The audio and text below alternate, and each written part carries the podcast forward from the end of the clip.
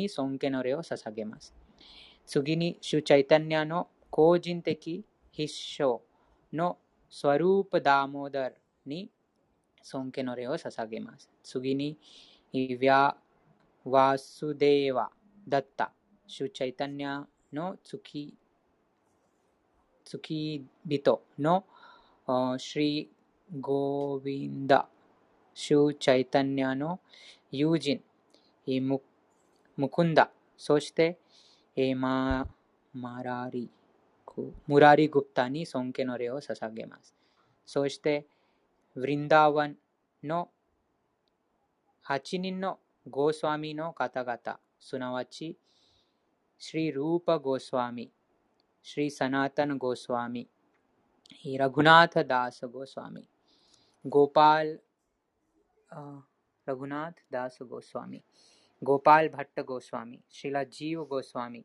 શ્રી રઘુનાથ દાસ ગોસ્વામીની સોંકેનો રહ્યો સસાગે માસ કૃષ્ણવા ભગવા ભગવદ્ ગીતાનું નાકાદે ગો જીશિન ગા ભગવાન દે આરુ તો સેત્સુમે સારે માસ્તા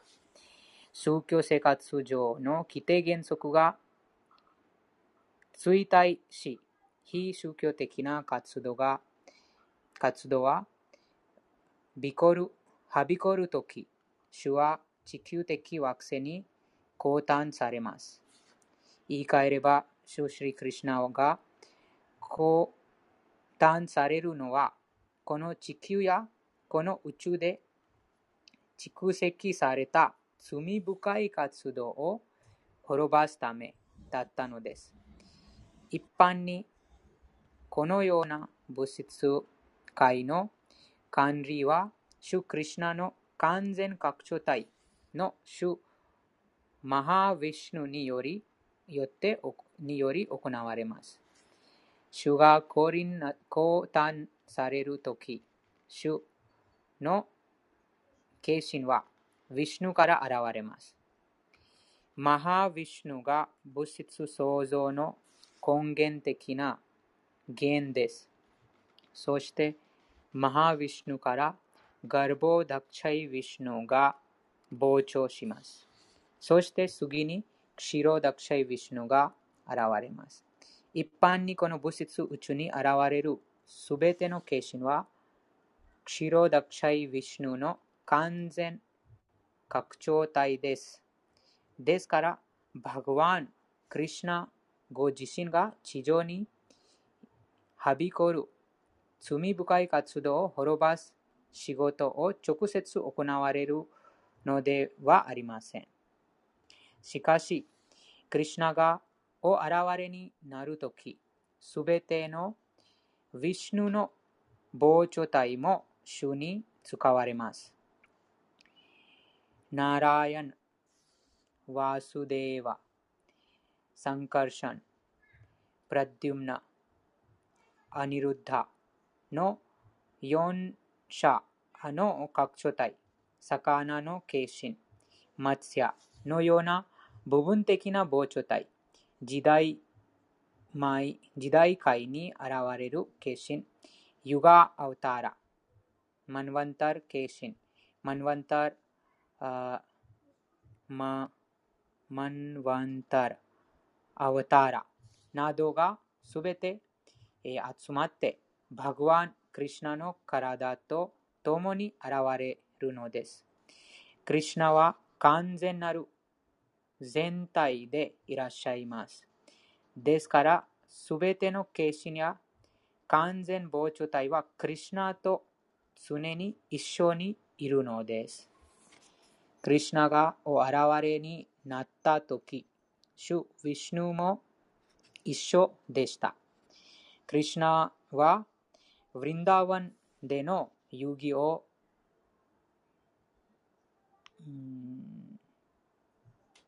味わうため。ヒロ。ヒロ。色ヒロ。ヒロヒヒーロー。ヒーロー、ありがとうございます。あ、変わります。はい。お願いします。読ませていただきます。クリシュナはブリンダーバンでの遊戯を披露するためにお現れになります。この世界に束縛されている魂の中でも主に魅了される者は幸運です。主はそのような幸運の魂を故郷である神の神のもとに招くためにこの世界に降誕されるのです。悪魔退治もブリンダーバンでの遊戯と同時に行われますが、それらはクリシュナのビシュヌ拡張体により行われるのです。バガバットギーターの第8章、第12章には、権限物質や未限物質を超えたところに、もう一つの別の自然、すなわち永遠なる精神空間が存在すると述べられています。この権限生活、あ、軽減世界、権限世界は、太陽や月といった様々な惑星や恒星といった姿で見ることができます。しかしそれを超えたところには未限部未限部分が存在します。その世界は肉体を持つ者には近づくことはできません。そしてこの未限物質を超えたところに精神王国があります。この王国はバガバットギーターには最高かつ永遠の場所であると言われています。そこは決して破壊されません。この世界、この物質界では創造と破壊が繰り返されますが、精神界は永遠に変化することなく存続するのです。バガバン・クリシュナの思考なるお住まいは、ブラフマサンヒターによれば、チンターマニでできた家であると記述されています。この功労家ブリンダーバンと呼ばれる種のお住まいには、すべてを金に変える石で作られた宮殿が立ち並んでいます。そこでは望みの木と呼ばれる木が立ち、牛はスラビと呼ばれています。主はそこで何百何千もの幸運の女神にかしずかれていらっしゃいます。その主はゴーヴィンダと呼ばれ、根源の主であり、一切の原因の原因でいらっしゃいます。主はそこでフルートを奏でていらっしゃり、主の目はちょうど蓮華の花のようです。そして主の肌の色は美しい雲のようで、頭はクジャクの羽で飾られています。主の計り知れない魅力は何千ものキューピッドさえもしのぎます。精神界の最高の惑星にあるご自身のお住まいについて、シュークリシュナーは、バガバットギーターでほんのわずかだけ語ってくださいました。また、シュイマド・バーガバタムでは、すべての持ち物を備えてシュークリシュナはブリンダーバン、マチュラー、ドゥワーラカで活動されると記述されています。本書の主題は、これらの種の活動を紹介することです。クリシュナがお現れになった家系はヤドゥ王家と呼ばれています。このヤドゥ王家は、月の神ソーマから続いている家系です。王族階級のクシャトリアには、月の神から続いている家系と太陽神から続いている家系の二つの家系があります。バガバーンは普通クシャトリアの家系にお現れになります。なぜなら主は宗教原則、つまり正しい生き方を確立されているからです。ベーダの制度によれば、クシャトリアの義務は人類を保護することです。バガバーンが主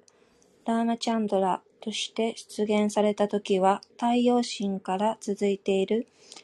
ラグバンシャという家系にお現れになりました。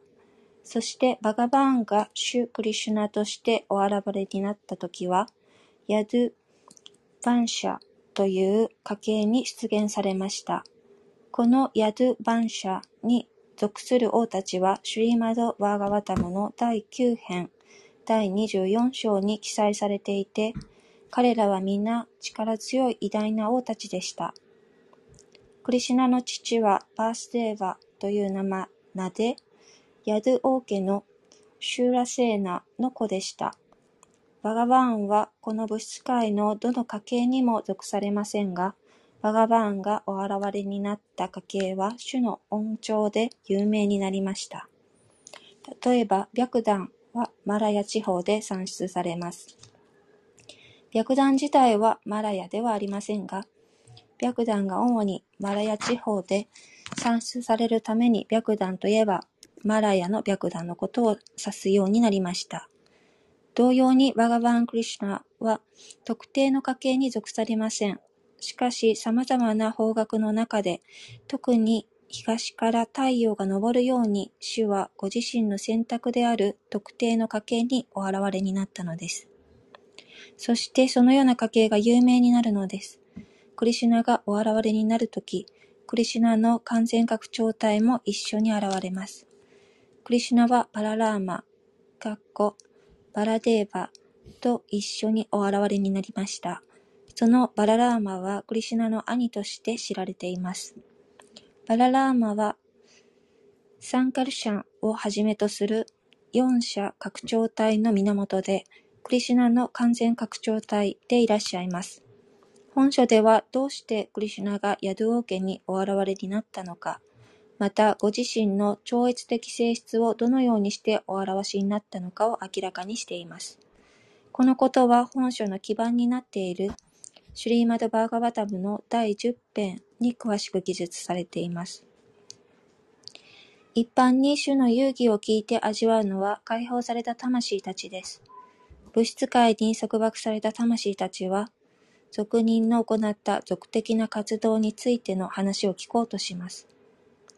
主の超越的活動の話は、シュリーマド・バーガバタムや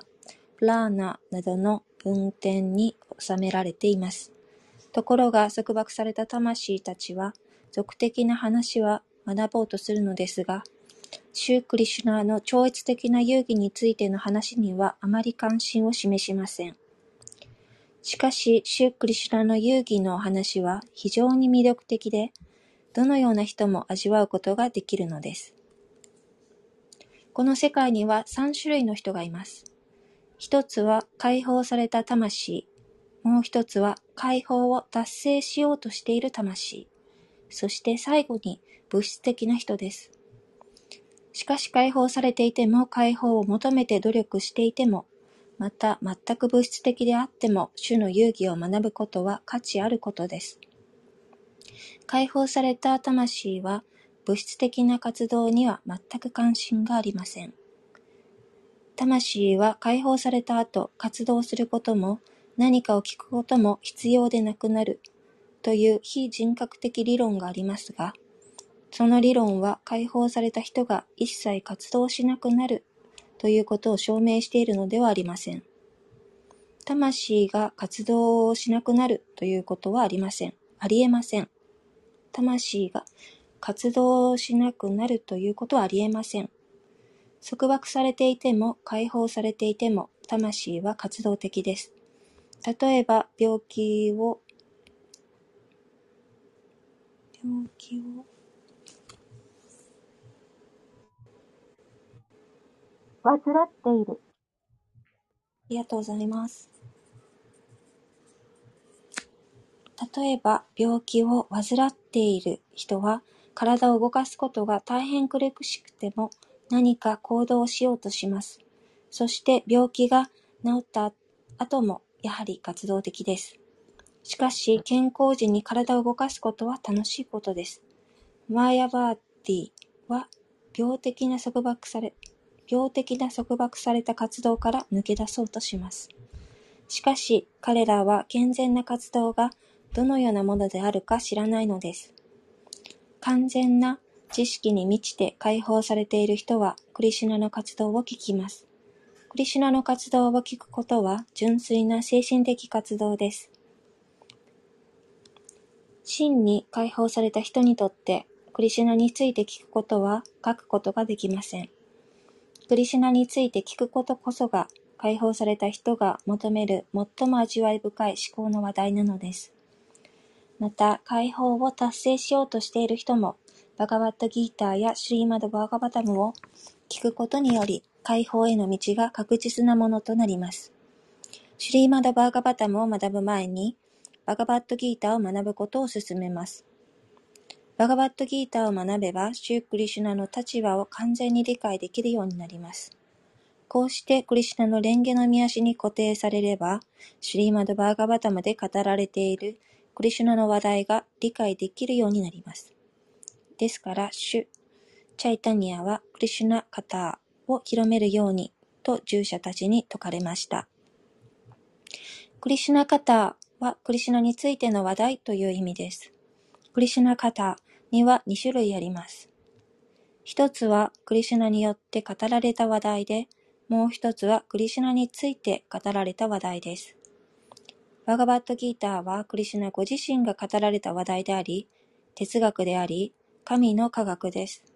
シュリーマドバーガバタムはクリシュナの活動と超越的遊戯について語られた話題です。この両方がクリシュナカターです。クリシュナカターを世界中に広めようというのがシュ・チャイタニアの命令です。なぜなら、クリシュナカターを聞くことによって、物質界の中で様々な苦しみを味わっている束縛された魂が、物質界の苦しみから自由になり、彼らに解放の道が開かれるからです。この本を出版したのは、クリシュナカターを紹介して、人々にクリシュナを理解していただくためです。本書を読んでいただければ、皆さんは物質の束縛から自由になることができるでしょう。このクリシュナカターは非常に物質的な人にも大いに訴えかけます。なぜなら、クリシュナがゴーピー、かっこ牧女たちと交わした遊戯は、この世界でも見られるような若い男女の恋愛のようだったからです。人間社会に見られる性に対する感情は不自然なものではありません。なぜなら、それと同じ性の感情がバガバーの中にも存在しているからです。その喜びのエネルギーは、シュリーマティ・ラーダーラーニと呼ばれています。バガバーンは性の感情に基づいた恋愛に惹かれるという性質を本質的に持っていらっしゃいます。私たち束縛された魂は、至上主のごく微小部分として同じように感情を持つのですが、私たちはそのような感情を歪曲した形でわずかだけ経験するのです。ですので、表面的には俗的な恋愛にしか見えないクリシュナとゴーピーたちの遊戯を聞けば、この物質界での性生活を追求している人でもこの上ない超、超越的喜びを味わえるのです。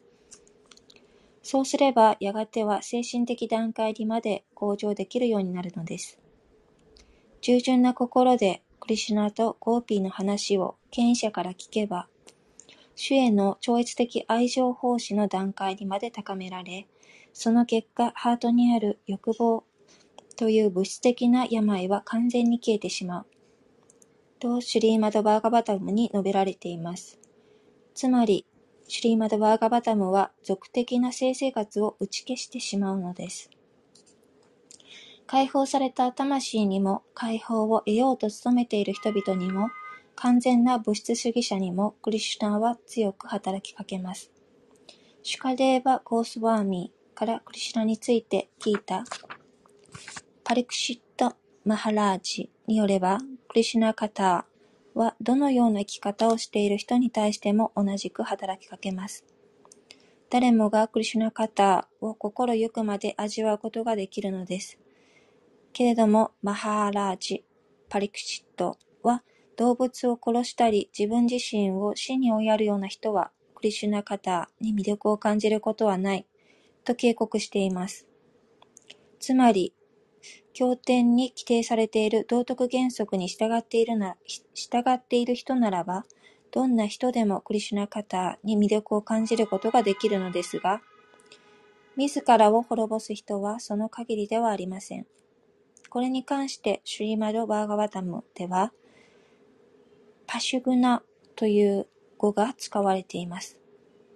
これは動物や自らを殺す人、殺す者という意味です。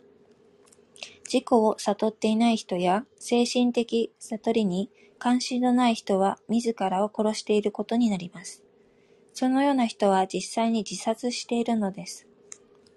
なぜなら、この人間生活は自己を悟るためのものなのに、その義務を無視ししていれば、それは大切な時間を動物のように無駄にしていることになるからです。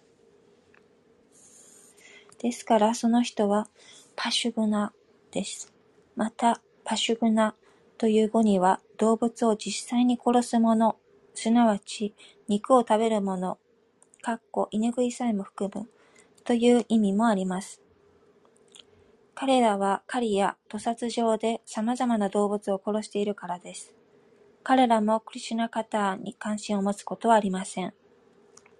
パリクシット王はクリシュナカターを聞くことに特に関心を持っていました。なぜなら、ただクリシュナの恩寵によってのみ、パリクシット王の祖先、特にアルジュナがクルクシェートラの戦いで勝利を得ることができたと彼は知っていたからです。この物質界はちょうどクルクシェートラの戦場のようなものです。誰もがこの戦場で勝ち抜くために大変な苦闘をしています。一歩足を踏み出すことに危険が待ち構えているのです。マハーラージ・パリクチットはこのクルクシェートラの戦場には、てどうも、老毛、うんどうも、ありがとうございます。獰猛な動物がひしめいているようだと言っています。パリクシット王の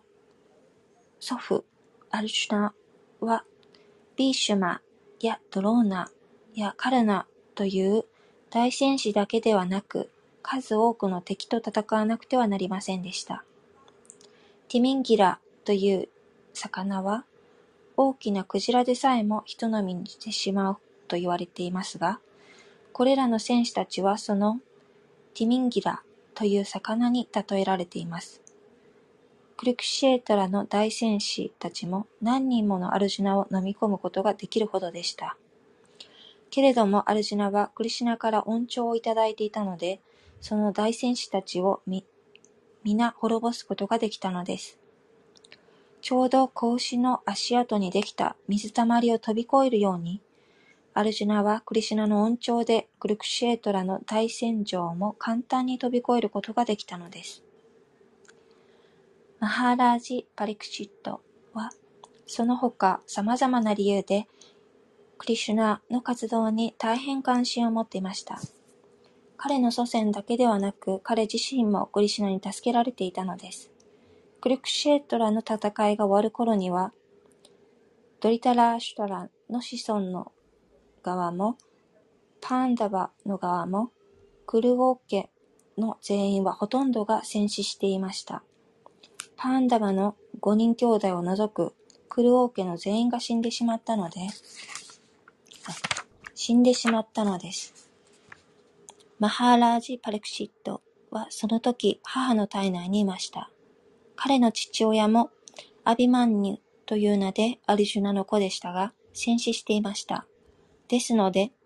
マハーラージ・パレクシットは父親の顔を知らずに生まれたのでした。そのマハーラージ・パリクチットが母親の体内にいたとき、アシュワッターマー、アシュワッターマーという人物がパリク、パリクシットを殺そうと、ブラフマーストラという武器を放ちました。パリクシットの母、ウッタラーがクリシュナに近づくと、クリシュナはウッタラーのお腹にいる子が死の危険にさらされているのをお知りになり、スーパーソウルのお姿でウッタラーの体内にお入りになり、マハーラージパリパリクシットをお救いになりました。マハーラージパリクシットは母の体内にいたとき、主ビシュヌに救われたことにちなんで、ビシュヌラータという名でも知られています。どんな状況にいる人も、クリシュナご自身やクリシュナの活動について聞くことに関心を持つべきです。なぜなら、クリシュナが史上絶対真理、バガバーンでいらっしゃるからです。クリシュナはどこにでもいらっしゃいます。クリシュナはすべての生きとし生けるものの心臓の中にもいらっしゃいますし、また宇宙体という姿でも存在していらっしゃいます。ところが、バガバットギーターでも説明されているように、クリシュナはありのままのお姿を人間社会にお表しになります。主はふるさと、神の国へと魂を招かれるのです。誰もがクリシュナを知ろうとするべきです。人々がクリシュナについて知り、人間として完成できるようにという目的で本書は出版されたのです。シュリーマドバーガバタムの第9編にシュリー・パラデーバーはバースデーバーの妻ローヒディの子であると書かれています。バースデーバーはクリシナの父で16人の妻がいました。そのうちの一人がローヒニーです。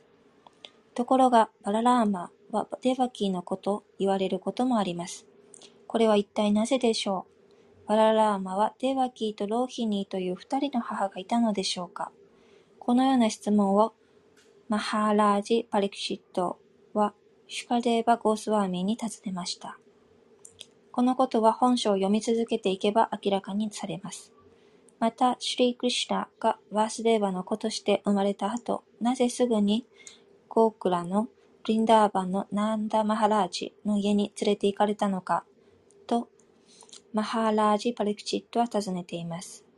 そして彼はクリシュナがブリンダーバンやマトゥラーでどのような活動を繰り広げられたのか知りたいと思いました。そして彼はなぜクリシュナが特に母方の叔父にあたるカムサを殺したのか知りたいと思いました。カムサはクリシュナの母の兄にあたるので、クリシュナにとっては血のつながった年長者だったのです。そのカムサをなぜ殺さなければならなかったのか、シュー・クリシュナーは人間社会にどれくらいいらしたのか、ドアラーカーの王国をどれくらい統治され、統治していらしたのか、また、ドアラーカーには何人の妃がいたのか、といったことをマハーラージ・パリクシットは質問しました。普通、クシャトリアの王には複数の妃がいるので、マハーラージ・パリクシットはクリシュナの妃が何人だったのか知ろうとしたのです。本書はマハーラージ・パリクシットの様々な質問に対するシュカデーバ・ゴースバーミーの回答で成り立っています。マハーラージ・パリクチットとシュカデーバ・ゴースワーミーの立場は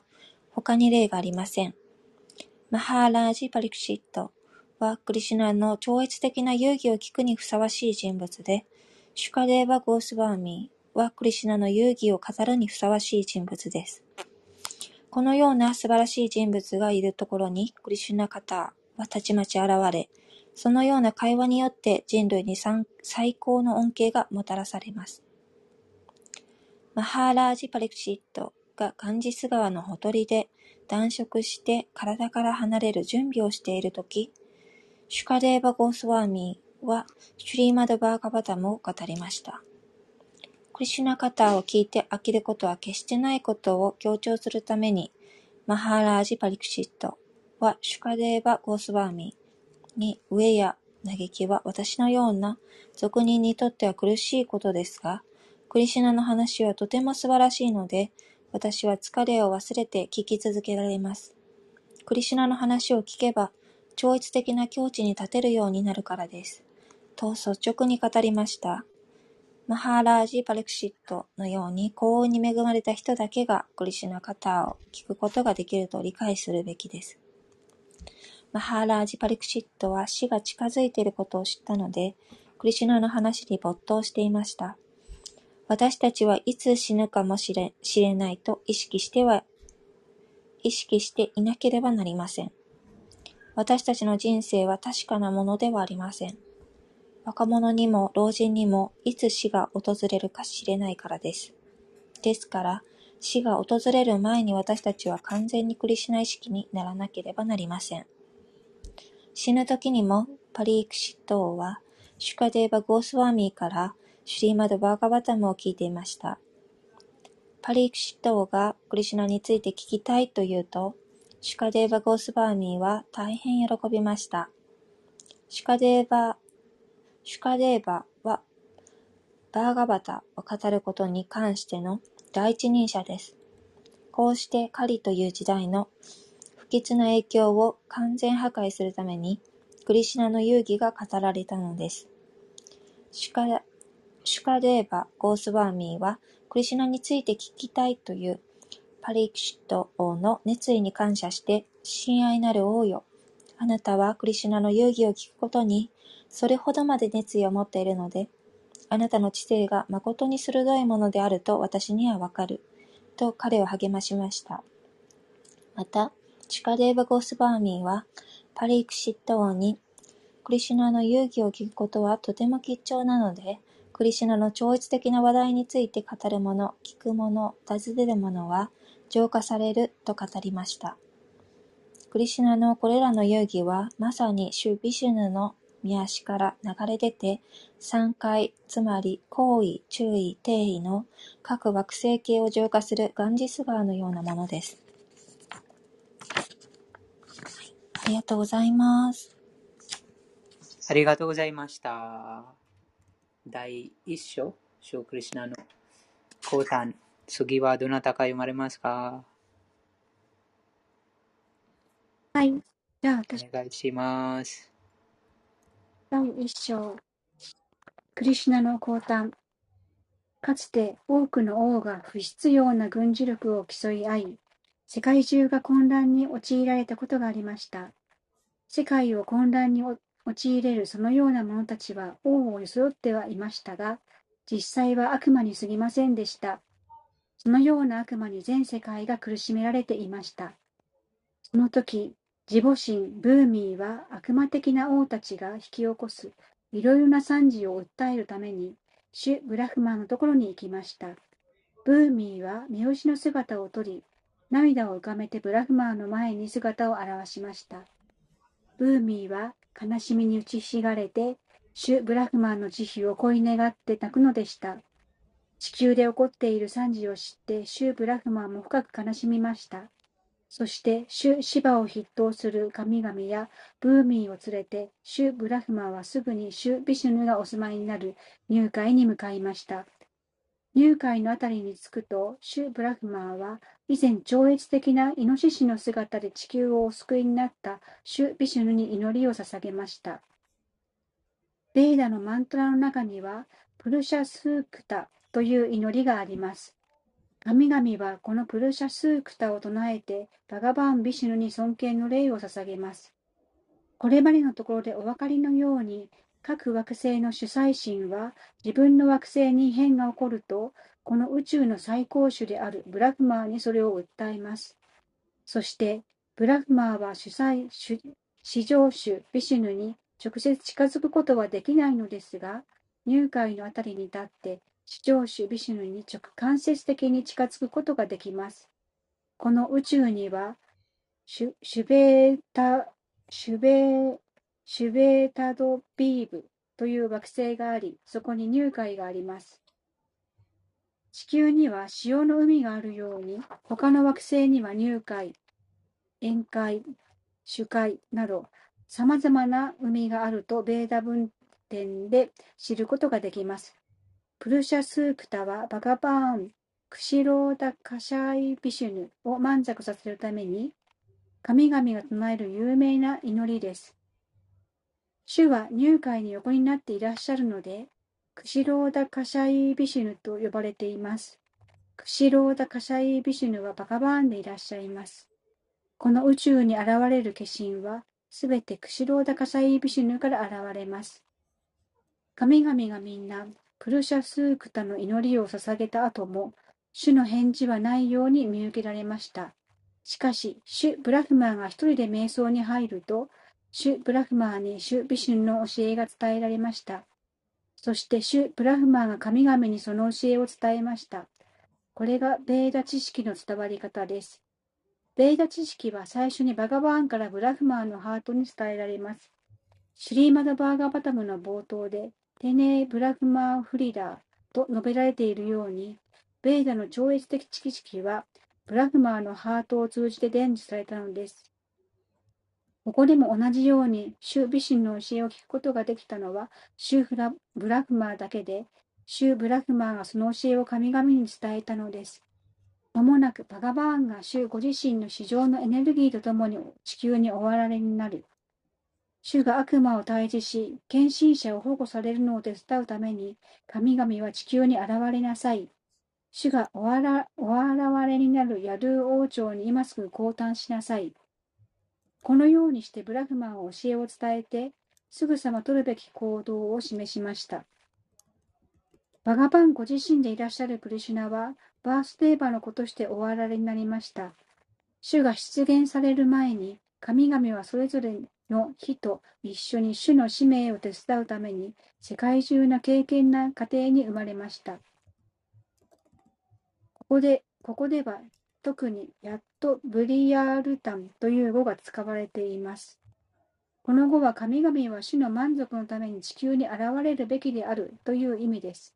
つまり、主を満足させるためだけに生きているすべての生命体が神々なのです。主アナンタは主クリシナの完全拡張体で、主アナンタの何百もの頭は宇宙の神、星々を支えています。そして、主クリシナの降誕の前にアナンタも神々に、ごめんなさい、主クリシナの降誕の前にアナンタも地球にお笑いになるということと、また、束縛された魂を魅了する美神の外的エネルギーであるマーヤーも、至上主の計画を助けるために降りてこられることも神々に知らされました。宇宙中の生命体の祖先、プラジャーパティの父であるシュ・ブラフマーは優しい言葉で教えを伝えて、ブーミーや神々を慰めた後、物質界の最高惑星ブラフマ廊下に帰っていきました。ヤドゥ王家を司るシュシューラセーナ王はマトゥラー国、かっこ現在のマトラー地方とシューラセーナ地方を支配していました。シューラセーナ王が当時して当時していたために、マトゥラーがヤドゥ王家の都になりました。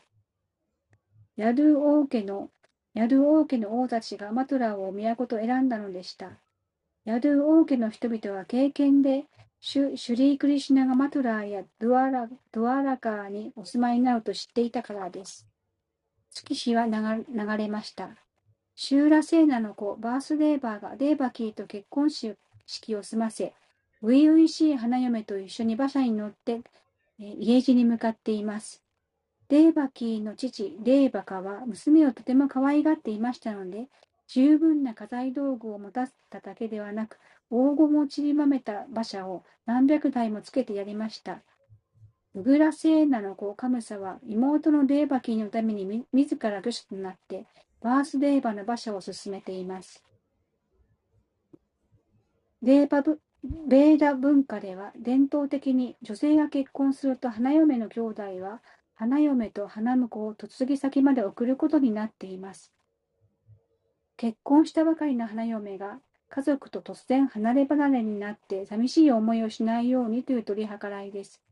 さて、デーバキーはとてもたくさんの嫁入り道具を持っています。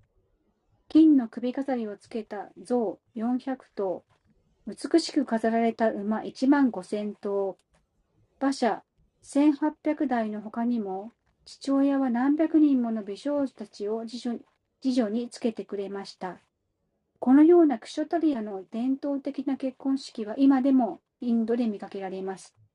クシャトリアが結婚するときには、嫁入り道具の他に花嫁の友達が二、三十人も嫁ぎ先の王宮に行くことになっています。次女とは、妃に仕える女性のことですが、実際にはその少女たちは妃の友達なのです。このような伝統は、シュー・クリシュナが終わられになる5000年以上前から続いています。このようにして、バースデーバーは花嫁だけでなく、200人の美少女たちも連れて、家に向かっているのでした。花嫁、花婿が馬車に揺られておると、そのめでたい、そのめでたい門出を祝おうと、ホラ貝にラッパ、太鼓やケトルドラムが華やかな音楽を奏でます。そして、その幸福な雰囲気を浴びて一行は進んでいきます。カムサが花嫁花婿の馬車を引いています。その時空から不思議な声が鳴り響きました。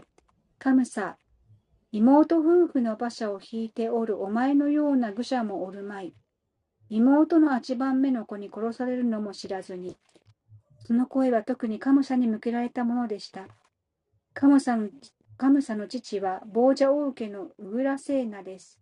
そしてボージャ王家の中でも最も悪魔的な王がカムサであると言われていました。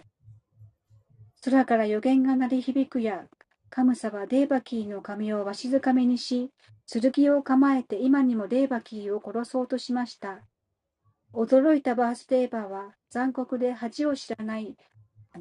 義理の兄をなだめようと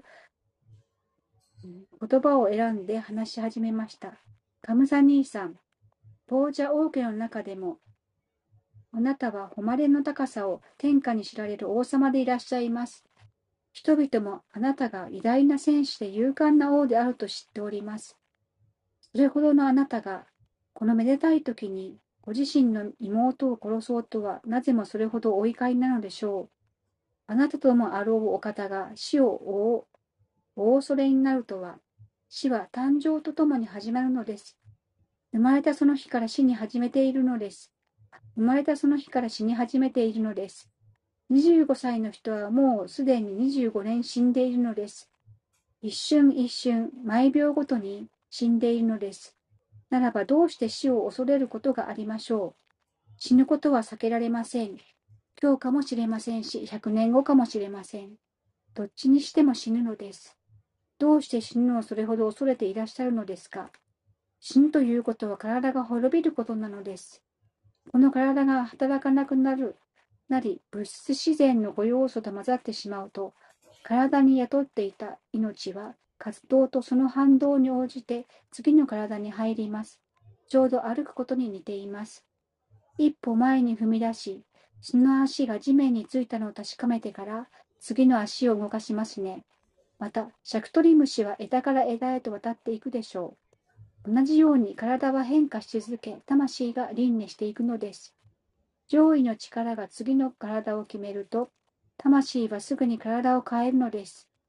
生命体がこの物質界に束縛している限り、体が次々と変わるのはどうしようもないのです。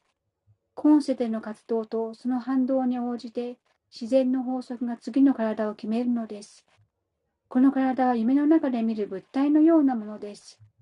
ぐっすりと寝ているとき、私たちの心は夢の中でいろんなものを作り出します。黄金と山を見たことある人は、その二つを組み合わせて、夢で黄金夢で黄金の山を見ることもあります。また、夢では空を飛ぶこともできます。そんな時、自分が現在持っている体は完全に忘れてしまいます。体は変化します。体が変化することに、前の体のことも同じように忘れてしまうのです。夢ではいろんな新しいものを見ますが、目目が覚めれば全部忘れてしまいます。心が私たちのこの体を生み出したのですが、心は以前の体を現在忘れています。心は移ろいやすいものです。一つ気に入ったものがあってもすぐに飽きてしまいます。姿、味、匂い、音、感触という感覚満足の5つの対象と触れたとき、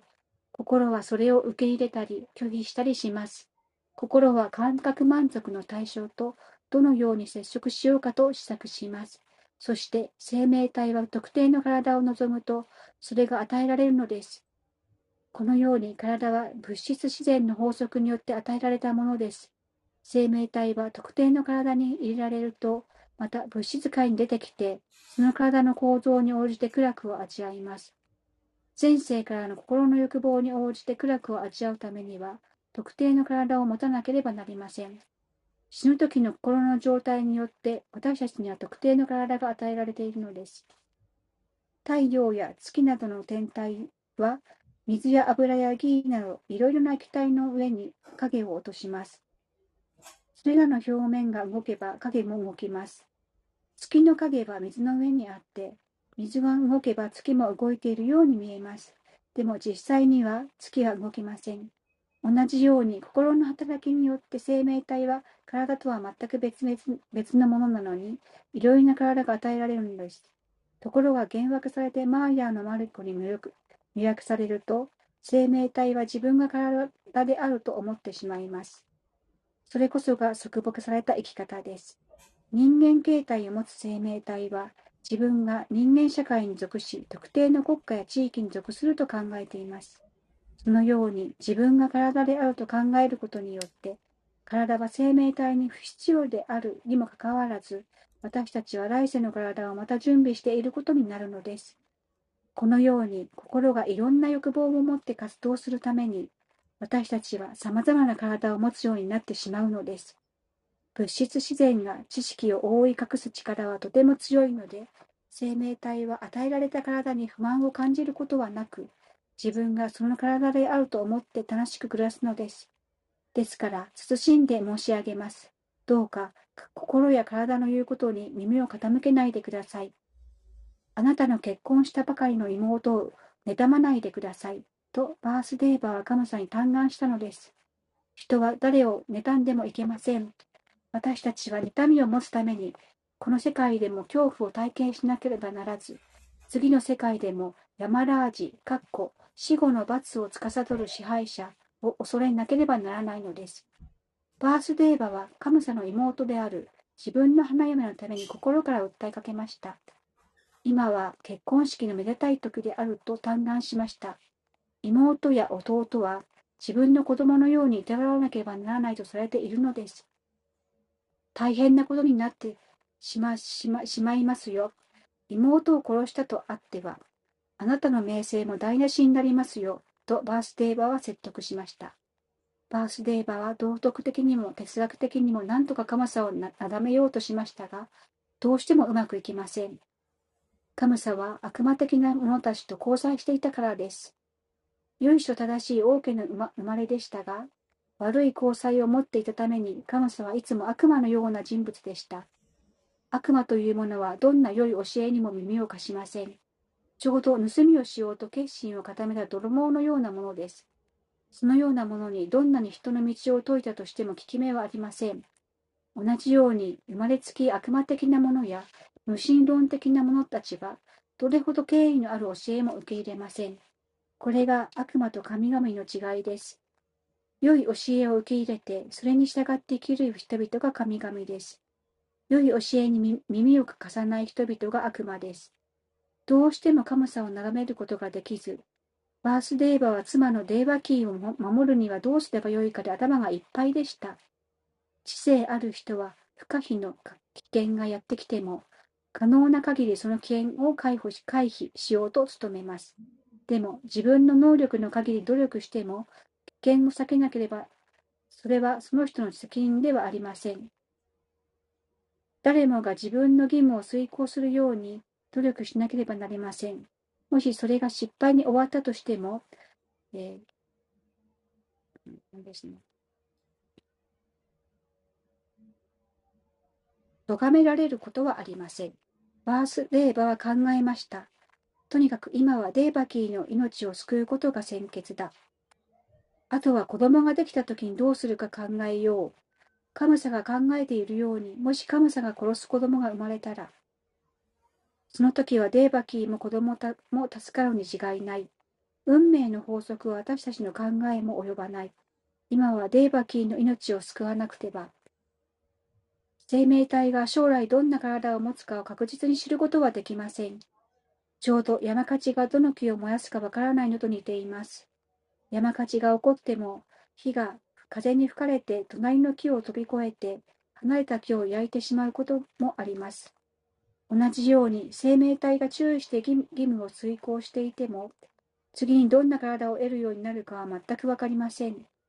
マハラージ・パラタは自己の悟りの方法に厳格に従っていましたが、偶然に小鹿に心を惹かれてしまったために、次に鹿の体を持つことになってしまいました。バースデーバーはどうやって妻を救うか考えてから、罪深い神さにへりくだって話しました。バースデーバーのような善良な人物が、カムサのような大悪党にへつらわなければならないこともあります。これがすべてに通じる除災のない駆け引きの方法です。バースデーバーは暗く、重く暗い気分でしたが、快活そうに振る舞っていました。カムサがあまりに残忍だったので、バースデーバーは彼にへつらって話さなければならなかったのです。どうかよく考え、お考えになってください。お兄さん、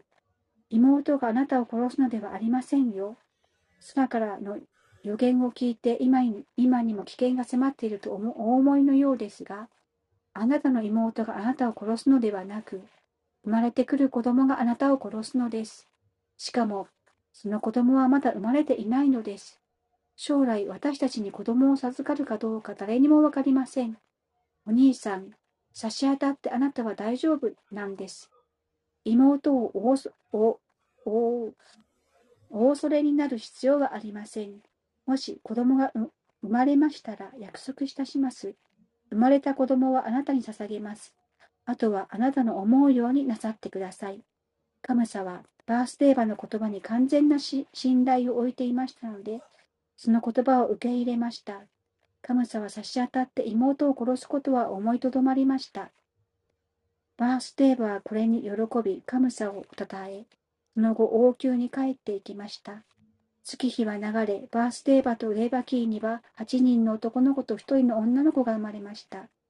最初の息子が生まれた時、バースデーバは約束通り子供をカムサの前に連れて行きました。バースデーバは徳が高く約束を守る人でした。彼はその誉れを失いたくありませんでした。生まれたばかりの赤ちゃんを手放すことは、えー戸惑われました。バースデーバーが赤ちゃんを差し出されたので、カムサは喜んだのですが、バースデーバーの振る舞いに一抹の哀れを感じました。この出来事は多くのことを私たちに教えてくれます。バースデーバーのような偉大な魂は、自分の義務を果たすことを決して苦痛とは思わず、戸惑うことなく自分の義務を遂行するのです。逆に、カムサのような悪魔はどんな忌まわしい悪事であろうと行うのです。聖人はあらゆる人生の卑苦に耐え、賢者は見返りを期待せず義務を遂行し、カムサのような極悪人はどんな非道なことでもやり、献身者はバカバーンの満足のために全てを犠牲にすると言われています。カムサはバースデーバーの振る舞いに満足しました。彼はバースデーバーが約束を守ったことにとても驚いていました。カムサはバースデーバーに満足するとともに哀れを感じていました。バースデーバーよ、この子をわしに預けなくともよい。何も、この子がわしを殺すわけではない。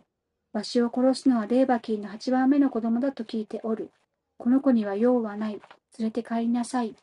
バースデーバーこうして最初の子供を抱いて家に帰ることができました。とても嬉しかったのですが、相手は自分を抑えられないあのカムサです。バースデーバーはカスカムサがいつ心を変えるか安心できないと思いました。無神論者の言うことに確かなことものはありません。自分の感覚を支配できない者が固い決意を持つことはできません。偉大な政治家、チャナキャー・バンディットは外交外交家と女性は信用するなと言いました。感覚満足に飽きることなく、老けている人に誠実さを期待することはできません。また、そのような人が約束を守ると期待することもできません。その時、偉大な聖者ナーラダは、カムサがバースデーバに同乗して最初の子供を返したという話を聞いて、カムサのところに現れました。ナーラダは、シュークリシナの降誕をできるだけ早めたいと望んでいたので、ブリンダーバンではナンダ・マハラージのような高潔な人物をはじめ、牛飼いたちやヤドゥ王家のバースデーバや、彼の父、シューシューラセーナや彼の親族が、クリシナの出現の準備をしているぞ、とカムサに語りかけました。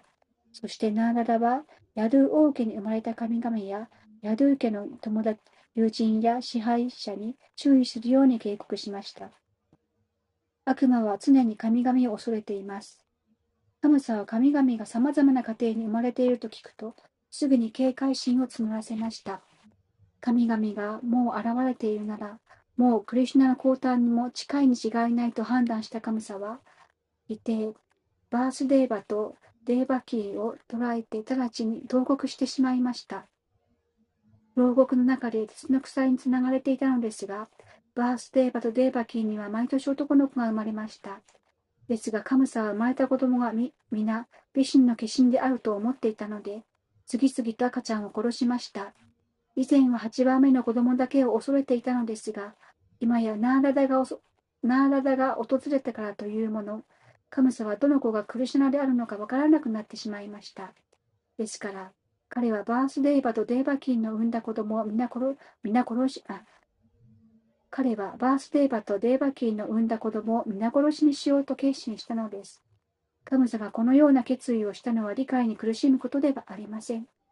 野望の果てに父を殺したり、兄弟や家族を殺すといったことは、世界の歴史の上で王族が繰り返してきたことです。このように悪魔は自分の野望のためなら誰でも殺せるのです。ですから、カムサがこのようなことをしたとしても驚くには足りません。ナーララはカムサに彼の過去性についても教えました。カムサは実は前世でビシュヌに殺されたカーラネーミという悪魔だったのです。今世、ボージャ王家に降誕すると、カムシャはヤドゥ王家を滅ぼそうと決意を固めました。クリシュナがヤドゥ王家にお生まれになるからです。しかし一方ではカムサは前世のようにクリシュナにまた殺されるのではないかという大きな恐怖も感じていました。カムサはまず自分の父、ウグラセーナを投獄しました。ウグラセーナがヤドゥ、ボージャ、アンダカ王家の中の最高の王だったからです。そしてバースデーバの父、シューラセーナの王国を占領し、カムサはこれらの王国の支配権を手に収めたのでした。以上、クリシナ第一章、シュクリシナの降誕に関するバクティー・ベーダンタ解説終了。以上です。ありがとうございました。ありがとうございました。次は第二章です。体内のクリシナに捧げられた神々の祈り。次はどなたでしょうか？ハレクシナ。ハレクシナ。いいです大丈夫ですか、はい、はい、お願いします。はい、お願いします。第2章、体内のクリシュナに捧げられた神々の祈り。カムサ王はヤドゥ、ボージャ、アンダカ王家の支配に支配する王国やシューラ制な王国を占領しただけでなだけではなく、他のすべての悪魔的な王とも同盟を結びました。それらの王は、プラランバ、バカ、チャー、チャーヌラ、トリナーバルタ、アガースラ、ムシュティカ、アリシュタ、ドビドビビタ、プータナ、ケーシー、デーヌカなどでした。その頃、マガダ地方かっこ現在のビハールはジャラーサンダ王が統治していました。カムサはジャラーサンダの保護の下で怪獣政策を基盤にして当時最も強大な王国を作り上げました。さらに、バーナースラやボーマースラという悪魔どものと同盟を結ぶと、最高支配力はカムサのもととなりました。それからカムサはクリシュナが降誕されるヤズオ家に容赦のない迫害を加え始めました。カムサの迫害に苦しめられたヤドゥ、ボージャ、アンダカ家の王たちがクル王家やパンチャーラ王家の領地に、領地の他にも、ケーカやシャールワ、ビダルワ、ニシャ、ニシャダ、ビデーバ、ビデーハ、コーシャラなどの様々な領地に疎開すると、カムサはヤドゥ、ボージャ、アンダカ王家の領土を占領しました。こうしてカムサは当時、バーラタ・バルシャと呼ばれていた広大な地域に貫通を広げました。カムサがバースデーバとデーバキーの子供を次々に6人も殺すと、カムサのところには大勢の友人や親戚が詰め寄せて、残酷なことを止めるように彼に忠告したのですが、結局は彼らまでカムサの崇拝者になりました。デーバキーは 7, 7, 7度目の解任を迎えました。その時、クリシュナの完全拡張体のアナンタがデーバキーの体内にお現れになりました。デーバキーがどれほど驚いたか、それは例えようもありません。デーバキーの心の中は喜びと悲しみが鳴り響いていました。シュー・ビシュヌが体内に宿られたので、デーバキーは喜びに満ち溢れたのですが、主が赤ちゃんとなって生まれ出られると、すぐに神様に殺されることを思うと、彼女は身を切られる思いでした。この時、バガバーン・クリシュナは神様の迫害に苦しみ抜いていたヤドゥ王家の人々をお憐れみになり、主の内的エネルギーであるヨーガマーヤに地球に降るよう命令されました。クリシュナは全宇宙の支配者でいらっしゃいますが、特にヤドゥ王家の支配者でいらっしゃるのです。ヨーガマーヤとはバガバンのお持ちになっている主要なエネルギーです。ベーダにはパラースパラースやシャクティル、ビビダイバ、シュルヤテ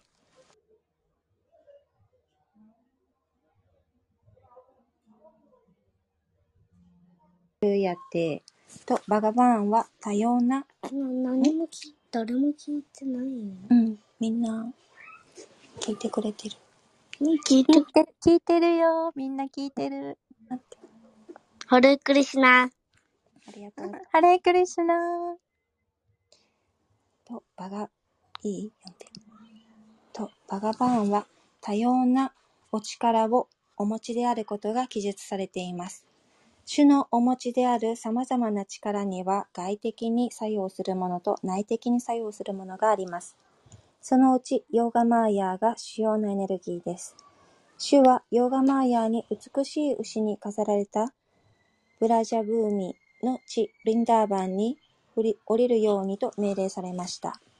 リンダーバンではバースデーバの妃の一人であるローヒニーがナンダ王とヤショーダ女王のところに身を隠していました。ローヒニーだけではなく、ヤドゥ王家の人々はカムサの暴政を恐れて、国中に離れ離れに疎開していたのでした。山の洞窟で生活している者もいたほどでした。主は命じられました。バースデーバとデーバキーがカムサに幽閉されている。今、私の完全拡張体、シェーシャがデーバキーの体内にいる。このシェーシャをローヒニーの体内に移すように取り計らいなさい。その後、私は全エネルギーとともにデーバキーの体内に入る。こうして私はバースデーバとデーバキーの子として降誕しよう。前もブリンダーバンにいるナンダとヤショーダの子として現れなさい。お前は私の妹として生まれるために、世界の人々は線香、ろうそく、花、釘など様々なものを捧げてお前を崇拝するであろう。お前はそのような者たちの感覚満足の欲望を叶えてやりなさい。物質に執着する者たちは、お前の様々な拡張体のドルガ、バドラカーリー、ビジャヤ、バイシュナバ、バイシュナビ、クムダー、チャンディカー、クリシュナ、マーダビー、カニャカー、マーヤ、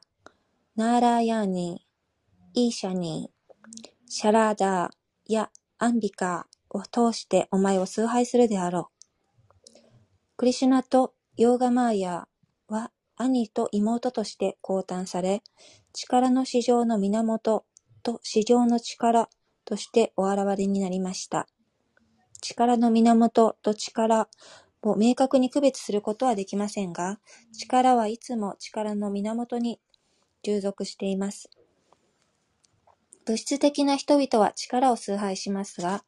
超越主義者は力の源を崇拝します。クリシュナが力の市場の源でいらっしゃいます。そして、ドゥルガーがこの物質界での市場の力です。ヴェーダ文化に従う人は力の源と力の両者を崇拝します。ビシュヌとデバキーのお二人を崇拝する寺院は無数にあり、ビシュヌとデービーが、あ、失礼しました。ビシュヌとデービーのお二人を崇拝する寺院は無数にあり、ビシュヌとデービーが同時に崇拝されることもあります。クリシュナの外的エネルギーのドゥルガーという力を崇拝する人は多くの物質的な成功を容易に手に入れることができます。一方、超越的な向上を達成したい人はクリシュナ意識で力の源を崇拝しなければなりません。主のカクチャー体のアナンタ・シェーシャがデーバキーの体内にいるということも、主はヨーガマーヤーにお告げになりました。アナンタはローヒニーの体内に主の配慮によって移されたので、後にサンカルシャンと呼ばれるようになり、すべての精神的な力、バラの源となられます。そのバラによって人々はラマンと呼ばれる人生の最高の至福を得ることができます。そのようなわけで、完全拡張体アナンタはお現れになった後、サンカルシャン、バララーマと呼ばれるようになるのです。ウパニシャットには、ナーヤンアートマー、バラヒーネーナ、ラビャハと述べられています。これはバララーマからの恩寵を十分に与えられていない者は、自己の悟りの最高段階に到達することはできないという意味です。バラとは身体的な力ではありません。身体的な力で精神的な完成を達成することは不可能です。ですから私たちはバララーマ、サンカルシャンがお与えくださる精神的な力を持た,、ね、持たなければなりません。アナンタ、すなわちシェーシャは全惑星を支える力でいらっしゃいます。物質的にはこの力は万有引力の法則として知られていますが、実際にはこの力はサンカルシャンのお持ちになっているエネルギーの権限です。バララーマ、サンカルシャンは精神的な力であり、また根源のグルでいらっしゃいます。ですので、バララーマの化身の主、ニティアーナンダ・プラブも根源のグルでいらっしゃいます。グルは精神的な力をおたお与えになるバガバーン・バララーマの代表者なのです。チャイタニア・チャリタームリタにはグルがクリシュナの慈悲の権限であると確証されています。ヨーガマーヤは主の命令を受けると主の周りを回り、回り、それから命令に従って物質界に現れました。全能のバガバーンがシュ、シーシャをデーバキーの体内からローヒニーの体内にお移しになっていたとき、デーバキーとローヒニーはヨーガマーヤーのヨーガニドラーと呼ばれる不可思 不可思議力に支配されていました。この出来事の後、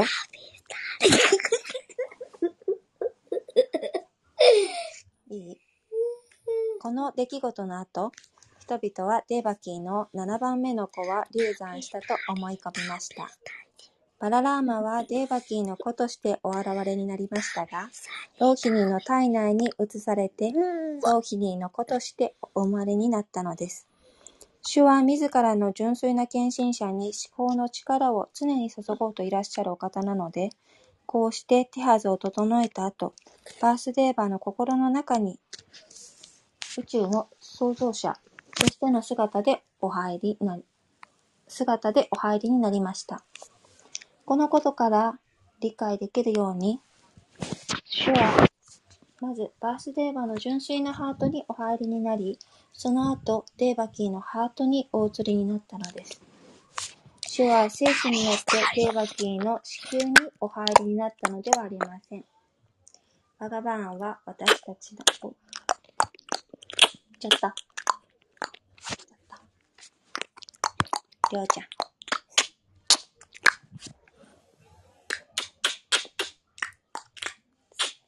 ん。申し訳ありません。静かにして。読んでいい？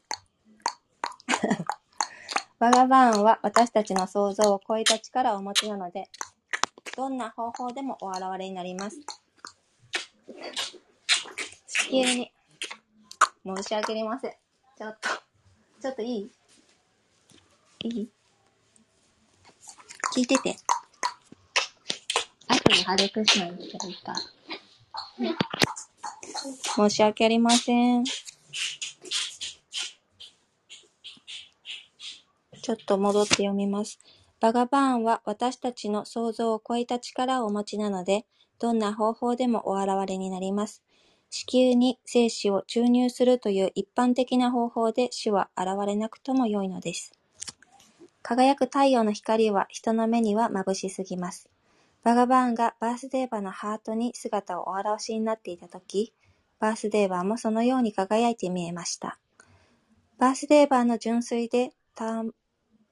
汚れのないハートに現れた主のお姿は、クリシュナの本来のお姿と変わりありません。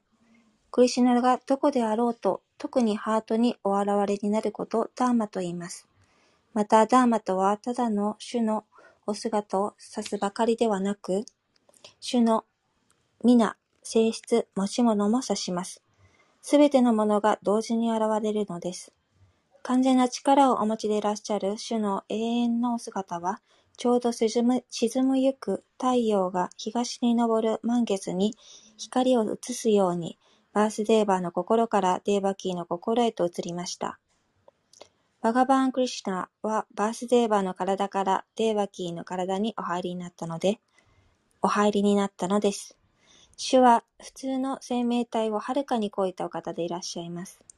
クリシュナがいらっしゃるところには、ナーラーヤンのような完全拡張体や、ヌリシンハやバラーハのような化身がすべて主と共にいらっしゃいます。そしてそれらのお姿が物質存在に束縛されることはありません。このようにして唯一絶対のお方であり、全創造の源でいらっしゃるバガバーンはデーバキーの中にお住まいになりました。デーバキーの体内にはバガバーンがお住まいになっていらっしゃったのですが、彼女がカムサの牢獄にいたために彼女はちょうど隠された炎のようでした。また彼女は誤用された知識にも似ていました。壺やその他のもので火が覆われていれば、その輝きを見ることはできません。知識を誤って使うなら、それは人々の益にはならず、その知識は価値のないものとなります。デーバキーはカムサの牢獄に閉じ込められていたので、バガバーンを身ごもった彼女の超越的な美しさは誰の目にも触れることがありませんでした。しかしカムサは自分の妹が超越的な美しさを備え、違ううん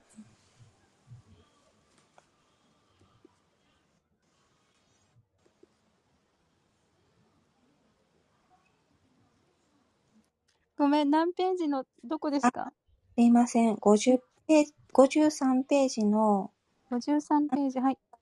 の、うんしかしからの下にある、超越的な美しさを、超越で。たたえていあ、る。たたえて、そうそうそう、たたえてだ。ありがとうございます。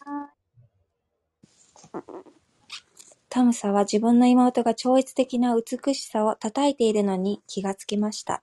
カムサはバガバーンがデーバキーの体内に宿ったと確信しました。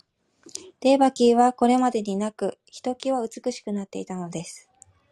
デーバキーの体内で何か不思議なことが起こっているに違いないとカムサは思いました。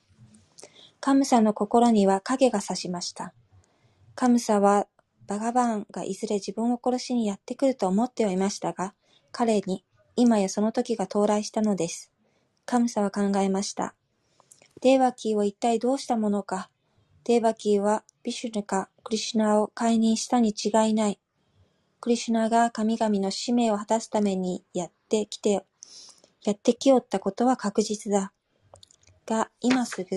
デーバキーを殺しても、あやつの使命が頓挫することはなかろう。カムサがビシュヌの計画を阻止できないことをよく知っていました。知性ある人は誰でも神の方に背くことはできないと知っています。どれほど悪魔が邪魔をしても、主の計画は成就されるのです。今、デーバキーを殺せば、ビシュヌの激鱗、げうんます。あ、ありがとうございます。ビシュヌの激鱗に触れることになろう。これは自殺行為に等しい。どれほど厄介な状況でも自分で自分の名誉に傷つけ、傷をつけるものだとおらぬ。デーバキーは女だ。私の保護下にあり、しかも身ごもっている。もし殺してしまえば、わしの名声も積み上げてきた徳も、わしの寿命も万事休すだ。彼はさらに考えました。残酷非道な人間は来世は愚か、今世でも死人も同然だ。残酷な人間は生きているうちに、うちは人に恨まれ、死しては呪われる。残酷な者は自分が体だと思っているので堕落していき、やがては地獄の奥底に落とされてしまう。このように、シアン嘆くびのカムサは、テーワキーを殺そうか殺すまいか、と思いを巡らせていました。結局、カムサはデーバキーは、デーバキーを今は殺さず、最終的な対決の時がやってくることを待つことにしました。しかし、カムサの心はバガバーンへの憎しみで、グレンの炎を上げています。次々とテーバキーの赤ん坊を殺した様子を思い浮かべながら、主の誕生を彼は必要に待ち続けています。主を殺すためです。心はバガバーンへの苦しみ、憎しみで膨れ上がって、カムサはいても立っても寝ても歩いても食べても執務中でも何をしていてもクリシュナやビシュヌのことばかり思うようになりました。心があまりにバガバーンに没頭していたので、カムサには周りのすべてのものがクリシュナやビシュヌに見えました。カムサの心はビシュヌの思いで満たされていたのですが、残念なことに彼が献身者であるとは言えません。なぜならカムサはクリシュナを敵と考えていたからです。偉大な献身者の心も常にクリシュナに没頭しているのですが、献身者は敵意に満ちてクリシュナを思うのではなく、愛に満ちてクリシュナを思うのです。愛に満ちてクリシュナを思うことはクリシュナ意識ですが、敵意を持ってクリシュナを思うことはクリシュナ意識ではありません。その時、シュ・ブラフマーとシュ・シュバはすべての神々やナーラダのような偉大な聖者を伴って、カムサの王宮に姿を現しました。しかし、普通の人の目にはその姿は見ることができませんでした。そして彼らは選び抜かれた素晴らしい祈りをバガバーンのために唱え始めました。そのような祈りは献身者にこの上なく喜ばしいものであり、献身者の望みを叶えてくれます。その祈りはまず主が自らの誓いをお守りになることを称えています。バガバットギーターで述べられているように、クリシュナがこの地形にお現れになるのは、ただ敬虔なものを救い、邪悪なものを滅ぼすためです。これが主の誓いです。神々は主がデーバキーの体内に宿られたのが、この誓いを果たすためであると、この誓いを果たすためであると知っていたので、神々は主が使命を果たされに降りて来られたことを喜んだのです。神々は主をサティアンパラン、すなわち最高絶対真理と呼びかけました。誰もが真理を求めています。真理を求めるのが哲学的な生き方です。神々は絶対真理がクリシュナであると教えています。クリシュナが絶対真理でいらっしゃるので、完全なクリシュナ意識の人は絶対真理に達することができます。時間には過去、現在、未来という三要素があるので、相対的真理は永遠なる時間の流れの中では真理と、真理とはなり得ません。しかし、クリシュナは過去、現在、未来のいずれにおいても真理でいらっしゃいます。この物質界ではすべてのものが過去、現在、未来という至上なる時間の力に支配されています。けれども、創造の以前にもクリシュナは存在していらっしゃいました。そして、宇宙が存在しているときには、全創造がクリシュナに依存しています。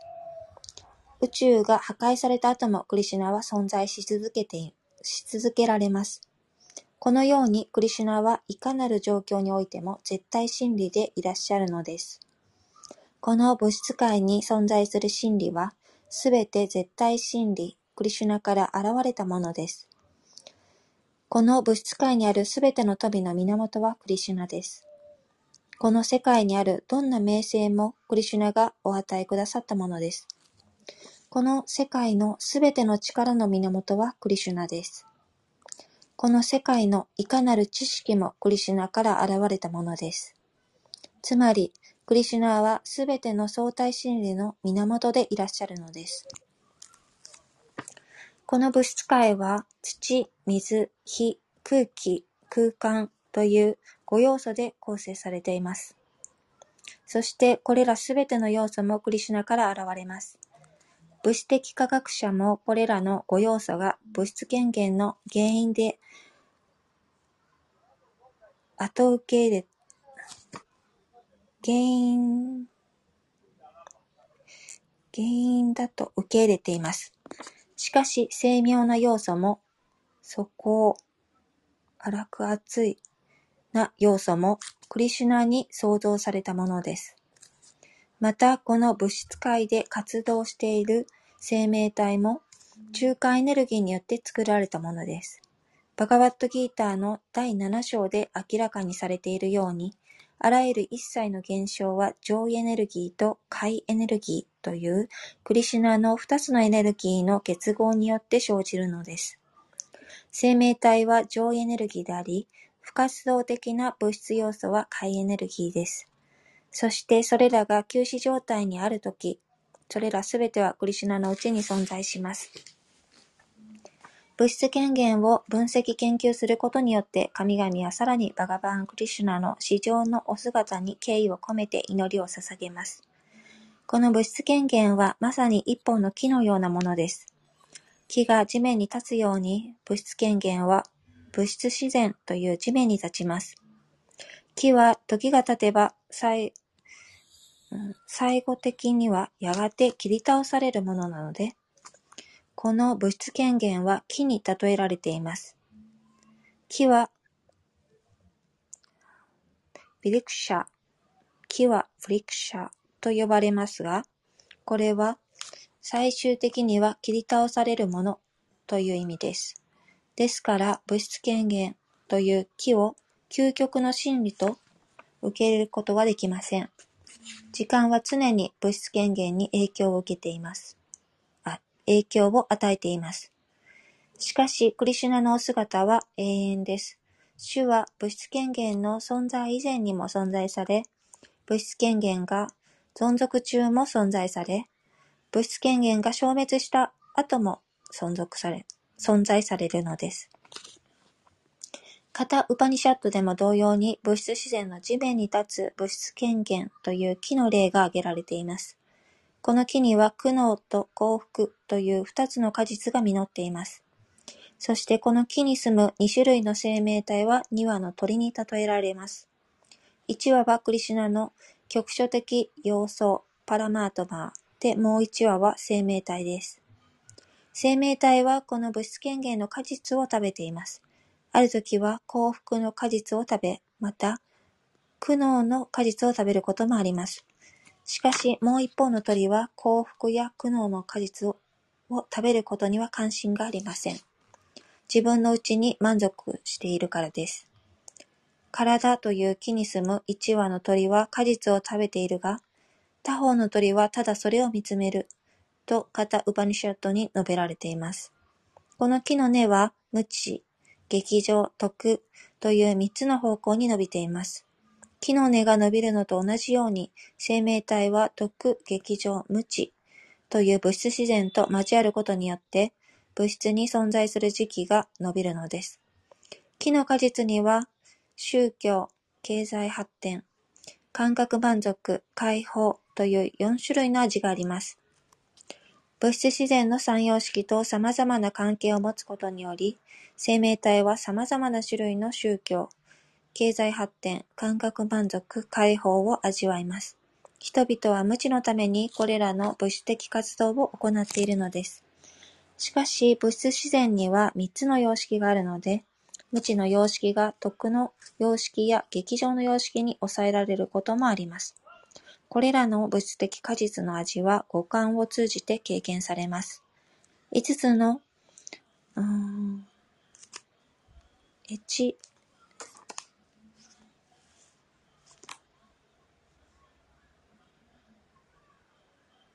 特地だと思う。特知、ありがとうございます。五つの特知感覚は、悲しみ、幻想、病気、死、飢え、渇きという六種類の無知により苦痛を与えられます。物質の体という物質権限は皮膚、筋肉、肉、骨髄、骨、脂肪、精液という七層で覆われています。この木には土、水、火、空気、空間、心、知性、自我という八つの枝があります。そして体には二つの目、二つの鼻孔、二つの耳、一つの口、一つの性器、一つの肛門という九つの門があります。体の中にはプラーナ、アパーナ、ウダーナ、ディアーナ、サマーナなどの十種類の木が流れています。すでに説明しましたように、この体という木にまとっている二羽の鳥は、バガバーンの局所的な様相と生命体です。ここでは物質権限のすべてはバガバーンから発生したものであると記述されています。バガバーンは自らを拡張し、物質自然の三様式を支配されます。ビシュヌが徳の様式、ラフマーが劇場の様式、シュ・シバが無知の様式を管理しています。ブラフマーは劇場の様式によって物質界を創造し、シュ・ビシュヌが徳の様式によって物質界を維持し、シュ・シワが無知の様式によって物質界を破壊します。そして全創造は究極的に至上主に依存しているのです。至上主が創造、維持、破壊の原因でいらっしゃいます。全創造世界が破壊されると、それは種のエネルギーという精妙な形で種のお体の中に吸収されます。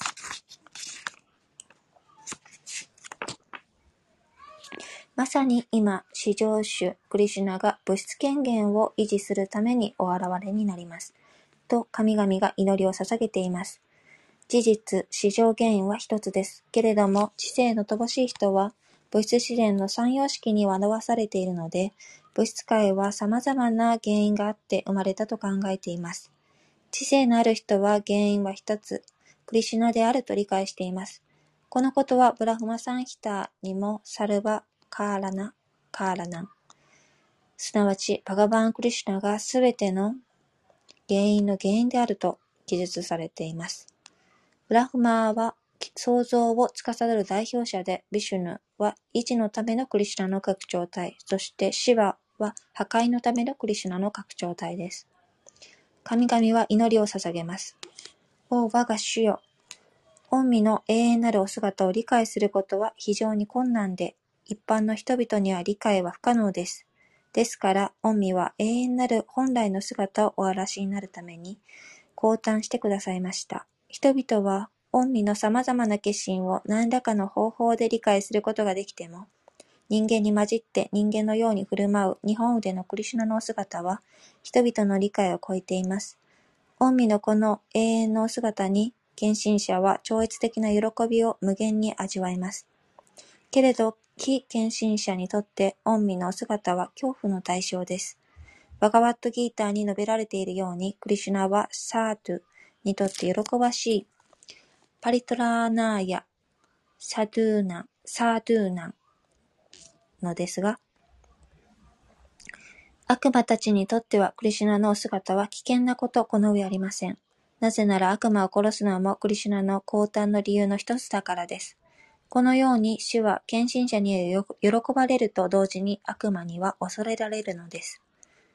蓮華の目を持つお方よ。御身は純粋な徳の源でいらっしゃいます。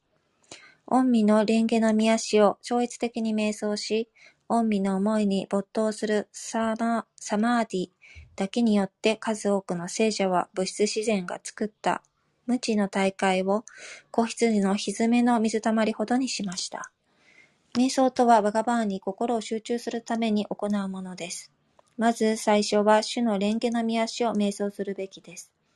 偉大な聖者たちはただ主の蓮華の見足を瞑想するだけで物質存在という巨大な海をたやすく乗り越えてしまうのです。おお、光り輝くお方よ。御身の蓮華の見足という超越的な船の助けで無知の海を乗り越えた聖者たちは、その船に乗っていったのではありません。船はまだこちらに残っているのです。神々はうまく例えています。船で川を渡れば、その船は向こう岸に行ってしまいます。向こう岸に行ってしまった船をまだ渡ってない人が一体どうすれば使えるのでしょう。この難題に答えるように神々はその祈りの中でその船は実は向こう岸に行ったのではないと言っています。まだ渡っていない献身者も物質界という海を乗り越えることができるのです。なぜなら純粋な献身者が海を渡るときには船を使わないからです。ただ船に近づくだけで物質的無知という大会は、子羊の蹄の水たまりほどの大きさになってしまうのです。ですから、献身者が向こう岸に行くときには船に乗る必要などありません。たちまちのうちに献身者は海を渡ってしまうのです。偉大な聖者は、このように束縛された魂を憐れむあまり、船を主の蓮華の御足のもとに残しておいてくれるのです。いかなる時にも、主の御足を瞑想することはできます。そして主の御足を瞑想することによって、物質存在という大会を乗り越えることができるのです。瞑想とは、主の蓮華の御足に心を集中させることです。蓮華の御足はバガバーンを指します。マーヤバーディは主の蓮華の御足がどのようなものであるかを理解することができません。ですので彼らは非人格的な存在を瞑想するのです。神々は無や非人格的なものを瞑想する者は無知の大会を乗り越えることはできないと深い悟りを語っています。無や非人格的な存在を瞑想する人はただ自分が解放を達成したと考えているだけなのです。おう、蓮華の目を持つ主よ。そのような者たちの知性は汚れているのです。彼らは御身の見足を瞑想できないからです。マヤバーディたちは一時的に非人格的な悟りの段階に向上するかもしれませんが、彼らの否定的な活動、否定的活動の結果として、再び束縛された物質的な生活に堕落します。マーヤバーディは厳格な禁言生活や苦行を行ってブラフマンの後期、つまり非人格的ブラフマンに没入しようとするにもかかわらず、彼らの心は物質的な汚れから浄化されているわけではありません。ただ物質的概念を否定しているだけなので、彼らは解放を達成しているとは言いません。ですから彼らは堕落するのです。バガバットギータに述べられているように、マーヤバーディは究極目的を悟るまでに大きな試練を乗り越えなければなりません。また、シュリーマド・バーガバタムの冒頭では、バガバーンへの献身奉仕を行わなければ、下方的活動の束縛からの解放を得ることは不可能であると述べられています。シュークリシュナのお言葉がバガバットギーターで述べられ、偉大な聖者、ナーラダのお言葉がシュリーマド・バーガーバタムで語られ、そしてまたここでも神々がバガバーンへの献身奉仕を受け入れら受け入れないならば、知識の究極的な目的について十分に理解することはできず、そのような者たちは恩義の恩寵をいただくことはできないと理解されていると確証しています。マーヤバーディたちは自ら解放されていると考えていますが、彼らはバガバーンに対してどんな感情も持っていません。マヤバーディたちはクリシュナが物質界にいらっしゃる時には主が物質の体をお持ちになると考えています。このように彼らは主の超越的な体を見落としているのです。バガバガバットギーターもこのことをアバジャーナンティムーンアバジャーナンティマームーダと確証しています。物質的欲望を征服し、解放の境地に達したとしても、マーヤバーディたちは堕落してしまいます。ただ知識のための知識を得るだけで主への献身奉仕を行わなければ、望む結果を得ることはできません。そのような人々が得るものはただ苦労だけなのです。それ以外のものを獲得することはできません。バガバットギーターは自分がブラフマンであると悟ることが全てではないと明確に記述しています。自分がブラフマンであると悟れば物質的な執着、無執着を超越した喜びを得て平安を達成することはできます。しかし人はその段階で終わるのではなく、次の段階である献身奉仕を始めなければなりません。ブラフマンの悟りの段階に達した後、献身奉仕を行えば永遠の精神王国に入ることが許されます。主と交際しながら永遠の生活をすることができるのです。これが献身奉仕から得られる結果です。ですから、バガバーの献身者はマーヤバーディたちのように堕落することはありません。たとえ献身者が堕落したとしても、献身者は主に対する愛情を持ち続けます。献身奉仕の道には、様々な困難が待ち構えているでしょうが、献身者はそれらを恐れることなく乗り越えます。なぜなら献身者はクリシュナに復讐しているので、クリシュナにいつも保護されていることを確信しているからです。バガワットギーターでは、主は私の献身者が滅びることはないとおっしゃっています。申し訳ありません。ちょっとお兄ちゃんの塾のお迎えがあるので、こちらで以上で、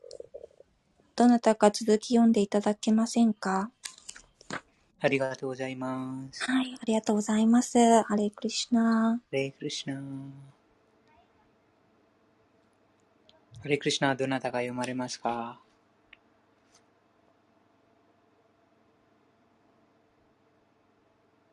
どなたか読みませんか？あの、クリシュナの降誕が近づいているので、ぜひともどなたか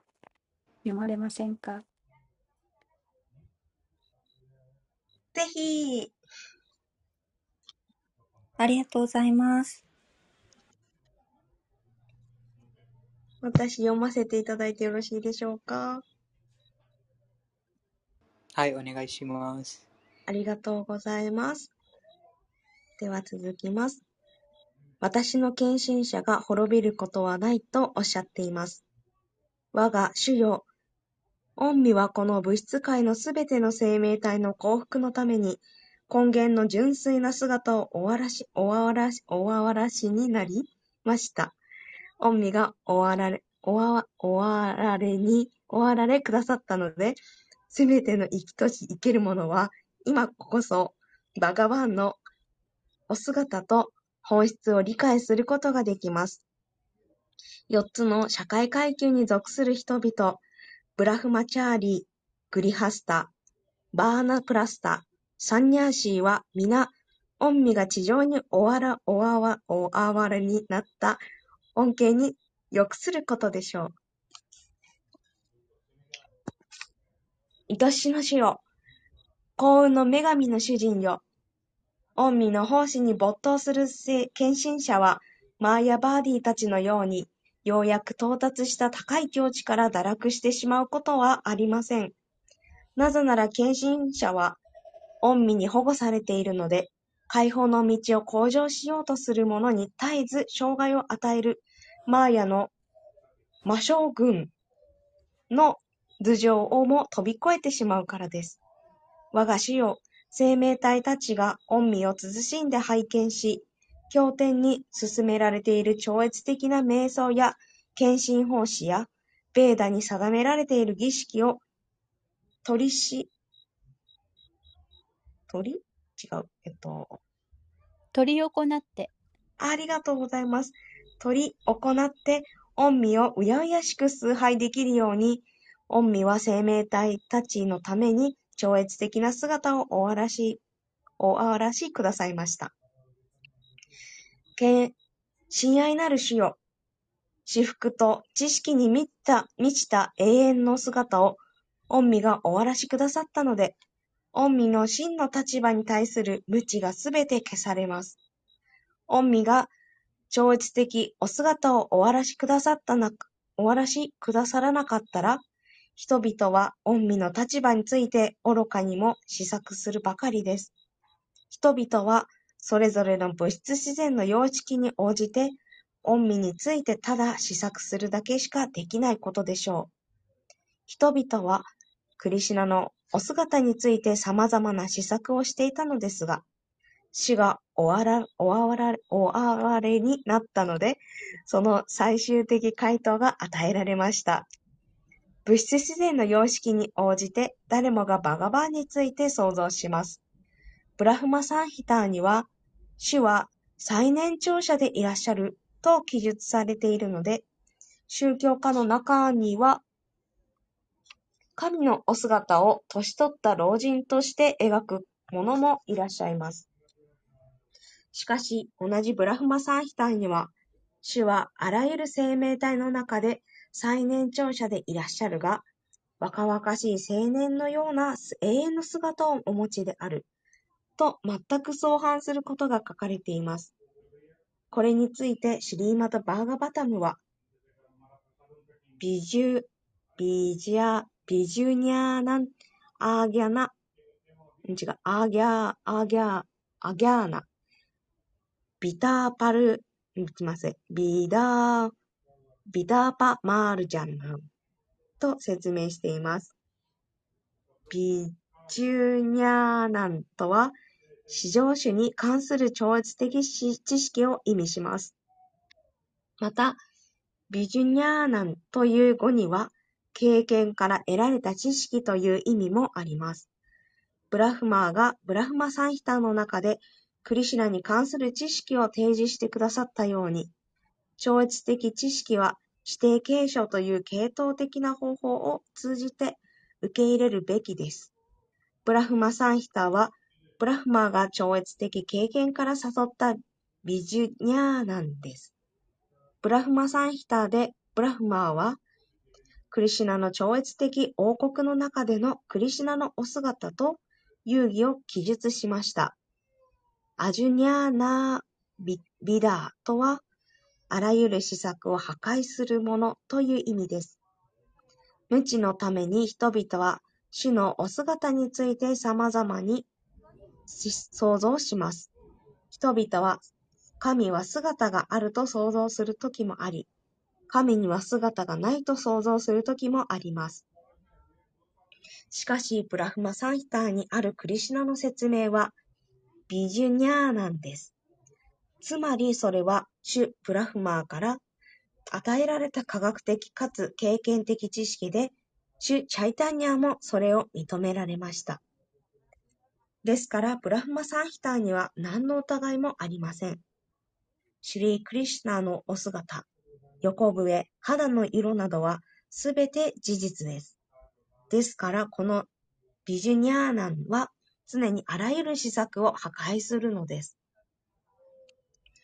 このように、御身がクリシナとしての本来の姿をおわらしくだおわらしくださらなければ、人々は施策的知識の無知、アジュニャーナ・ビダーもビジュニャーナも悟ることができないでしょう。アジュニャーナ・ビダーハ・マルジャナン。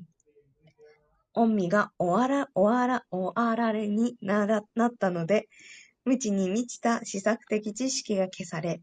そしてブラフマーのような権威者の真の経験知識が確立されるでしょう。物質自然の三様式に影響されているものは、それぞれの様式に応じて、えーと、恣意的。恣意的です。恣意的？恣意的？恣意的です。わかります。ありがとうございます。恣意的に神が神を作り上げます。念のためちょっと戻ります。物質自然の三様式に影響されているものは、それぞれの様式に応じて、自意的に神を作り上げます。しかし、御身の出現によって、神の真の姿に、あ、真のお姿についての知識が確立されるでしょう。マーヤ・バーディが犯す最大の侮辱は、神が化身し化身して終わられになるとき、神が徳の様式の物質でできた体を受け入れると彼らが考えていることです。しかし実際にクリシュナやナーラーヤンのお姿は、人々のどのような考えも超越しています。最も偉大なマーヤ・バーディーであったシャンカラーチャーリアででさえも、ナーラーヤナハ、パロ、ビャクタート、すなわち物質界はアビャクタ、アビャクタ、物質権限、かっこ非人格的物質権限、つまり物質の未権限相対によって創造されたものであるが、クリシナはそのような物質物質的概念を超越していると主張しています。シュリーマド・バーガバタムの中でも、それはシュッタサットバ、かっこ超越的と表現されています。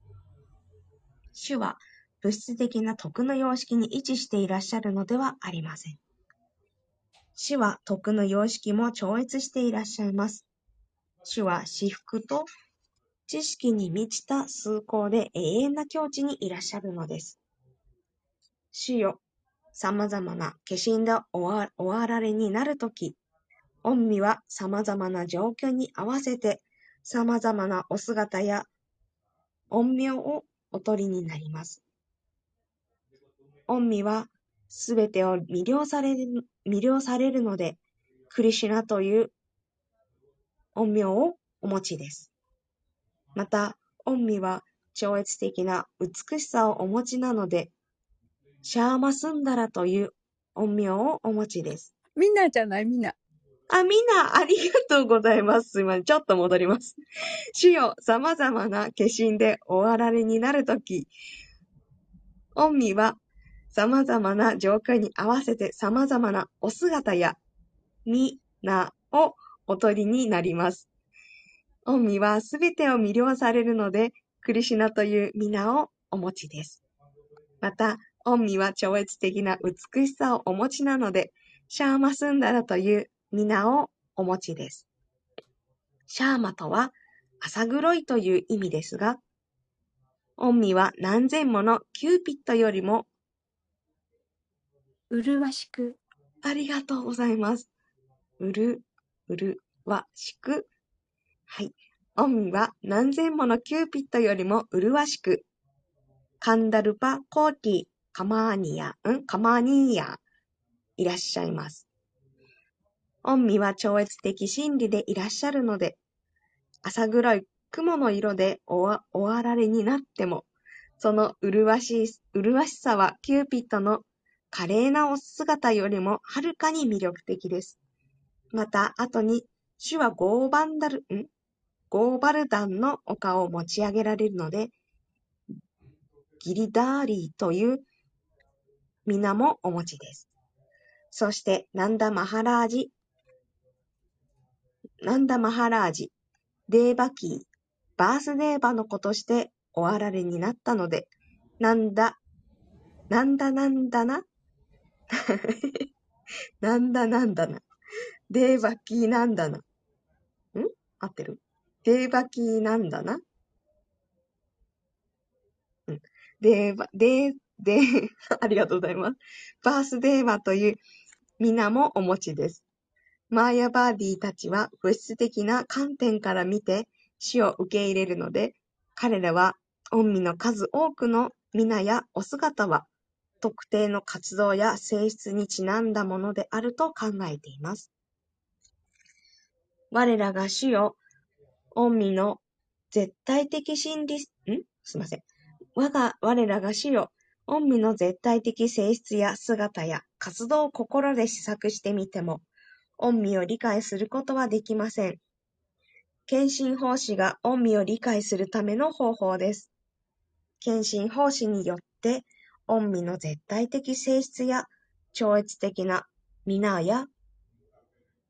お姿を理解できるようになるのです。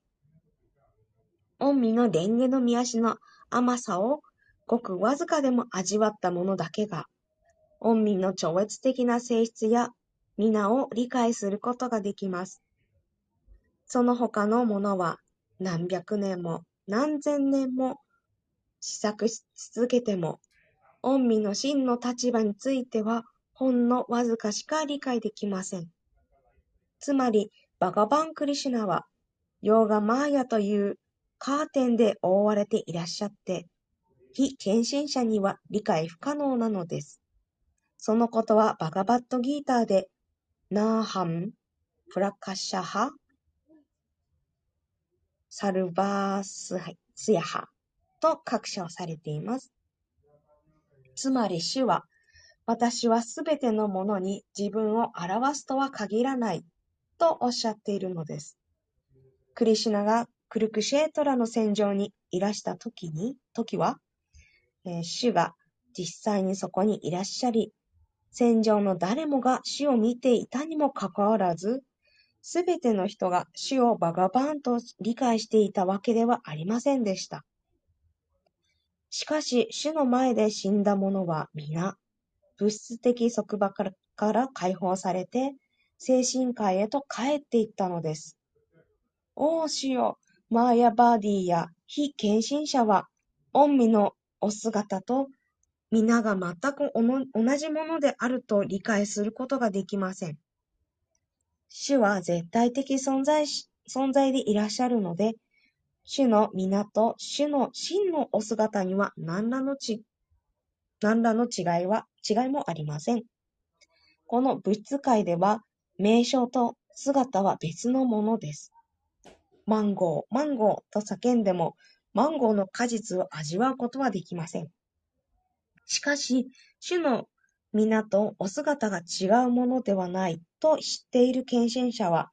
ハレークリシナ、ハレークリシナ、クリシナクリシナ、ハレーハレー、ハレーラーマ、ハレーラーマ、ラーマラーマ、ハレーハレーを唱えれば、自分がいつもクリシュナと交際していることを悟るのです。至上主に対する絶対知識に精通していない人のために、主クリシュナは超越的な遊戯をおわらしくださいます。人々はただ主の遊戯を思うだけで完全な恩恵を得ることができます。主の皆とお姿は何ら違いがないように、主の超越的な遊戯とお姿には何の違いもありません。偉大な聖者、ビアーサ・デーバは、知性の乏しい人々、かっこ女性、労働階級者、商業階級者などのためにマハーバーラタを書きました。マハーバーラタの中で、クリシナは様々な活動を披露なさっています。マハーバーラタは歴史的事実です。ですから、クリシナの超越的活動について学んだり、聞いたり、記憶したりするだけで、知性の乏しい人も純粋な献身者の段階にまで次第に高められるのです。純粋な献身者は、常にクリシュナの超越的な蓮華の見足に思いを没頭させ、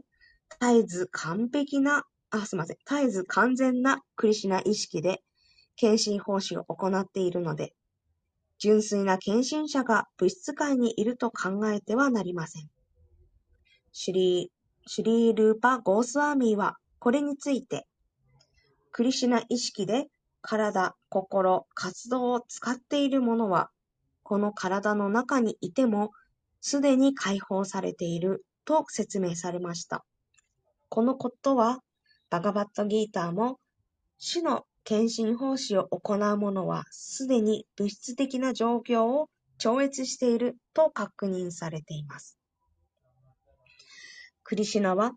献身者や非献身者が人生の究極目的を悟ることができるように、終わられに、終わ、終わられになります。献身者には、主と直接会って崇拝する機会が与えられます。そのような段階にない人でも、主の活動を理解する機会を、え、機会を待てば、献身者と同じ段階にまで高められるのです。我が主よ、王、市場の支配者よ、御身が地上に終わられになれなれば、カムサやジャラーサンダのような悪魔たちは皆滅ぼされ、世界中に幸福がもたらされることでしょう。御身が地面をお歩きになられば、ん？御身が地面をお歩きになれば、おみ足の裏にある旗？旗です。ありがとうございます。御身の裏に、ん？おん、おん、おみ足の裏にある旗三股の槍？槍だってますかね？ありがとうございます。三つ股じゃない、三つ股。すいません。三つ股の槍？槍だってます、そもそも。合ってるよ。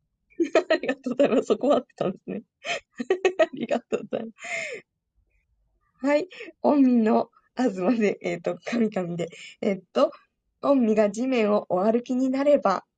おみ足の裏にある旗、三つ股の槍、稲妻の紋章が地面に残されることでしょう。このように地球にも天界の惑星に住む私たちにも、御身は恩恵をお与えくださるのです。親愛なる主よ、御身は誕生することのないおお方でいらっしゃいます。ですので、御身がおあられになるのは、ただ遊戯のためであるとしか私たちには考えられません。バガバットギーターには、主の降誕の理由が、献身者を保護し、非献身者を滅ぼすことであると記述されていますが、実際は、主は献身者とお会いになるため、ん？お会いになるために降誕されるのであって、ただ、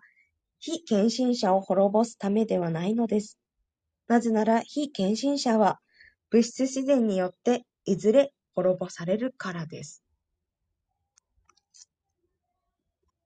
物質自然の外的エネルギーの作用と反作用、括弧創造、維持、破壊は自動的に行われます。しかし、御身の聖なる皆に保護を求めているものは完全に守られます。御身の聖なる皆を、御身は別のものではないからです。献身者を保護し、非献身者を滅ぼすことがバガバ、あ、すみません。滅ぼすことがバガバンの義務ではありません。主は、主の超越的な、主は主の超越的な喜びのために降誕されるのです。主が降誕される理由は他にはありません。我が主よ、御身はヤドゥー王家の最高の人としておあられになります。ですから、私たちは御身の蓮華の御足に慎んで尊敬の礼を捧げます。今回おあられになる前には、御身は魚の化身、魚の化身、馬の化身、亀の化身、イノシシの化身、白鳥の化身、また、ラーマチャンドラ王の、あ、すみません、ラーマチャンドラ王や、パラ、パラシュ、パラシュラーマ、パラシュラーマや、その他多くの化身として降誕されました。御身はこのように献身者を保護するために、おあられに、おあられくださったのです。そして今、バガバンご自身としておあられになった御身にお願い申し上げます。どうか私たちを、そして三回をすべてお守りください。私たちの平和の生活が乱されることがないように保護してください。親愛なるデーバキーよ。あなたの体内にはバガバンが宿っていらっしゃいます。主はごご自身の完全拡張体とともに出現しようとなさっていらっしゃいます。あなたのお腹にいるのはバガバンでいらっしゃいます。ですので、亡者家の王であるあなたの兄を恐れる必要はありません。生まれてくるあなたの子、主クリシュナは根源のバガバンで、敬虔なヤドゥ王家を守るためにおあられになります。主はおお一人で降誕されるのではなく、第一の完全拡張体、バララーマと共におあられになります。デーバキーは、兄のカムサをとても恐れていました。カムサがもう彼女の子を何人も殺していたからです。デーバキーはクリシュナのことが心配でなりませんでした。ビシュヌプラーナには、すべての神々は、火と共に、火であってますかキサキ。あーありがとうございます。キサキ。ありがとうございます。はい。ビシュヌプラーナには、すべての神々はキサキと共に、デーバキーを戒めるために、あ、違った。慰める。戒めちゃダメだった。ビシュヌ・プラーナには、すべての神々は、妃と共に、デーバキーを慰めるために現れて、デーバキーの子は、カムさん、カムさんに殺されることはないと、彼女を励ましたものであった、と記述されています。クリシュナはこの地上の負担を取り除くためだけに、デーバキーの体内に終わられになったのではなく、ヤドゥ王家の人々、特にバースデーバエとデーバキーを保護するために終わられになったのです。クリシナはバースデーバの心からデーバキーの心にお移りになると、それからデーバキーの体内に移っていかれました。このようにしてすべての神々は、クリシナの母デーバキーを崇拝しました。このようにして、主の超越的姿を崇拝した後、すべての神々は、主ブラフマーと主シバを先頭にして、それぞれの天界との惑星へと帰っていきました。以上、クリシュナ第2章、体内のクリシュナに捧げられた神々の祈りに関するバクティ・ベーダンダ解説、解説終了です。皆さんありがとうございました。本当に。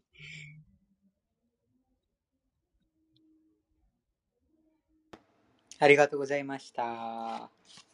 今日、もう、時間、いやもう、早く終わりましたが、うん、9時、うん。あと、残ったのは、うん、クリシナの降臨と、あその降臨の後のそのナンダウツワという話があります。その話はあ明日にします。今日読んだところで、えー皆さん もうたいろいろな読みましたが、あなんかまとめたい部分、また印象に残った部分があったらぜひお聞かせてください。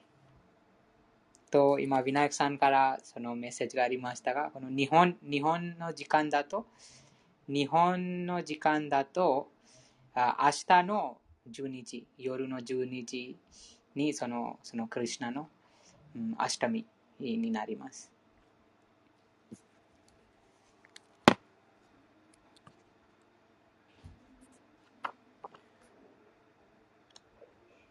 ハレクリシナ。ハレクリシナ、えっ、ということは、その、インド時間で考えると、今日、今日ってことですか？ハレクリシナ。あ、ハレークリシナ。はそうです。多分前、この LINE グループに送られた日によって今日作りましたが、あのなんかそのカレンダーに見見て、今日のこの読書会プランしましたが、でも今、ウィナイクさんからメッセージで、この日本だと、うん、インドも私はわかりません。でも、もうその曖昧。うん、でも日本はその明日からそのアシタミというう日が始まります。ありがとうございます。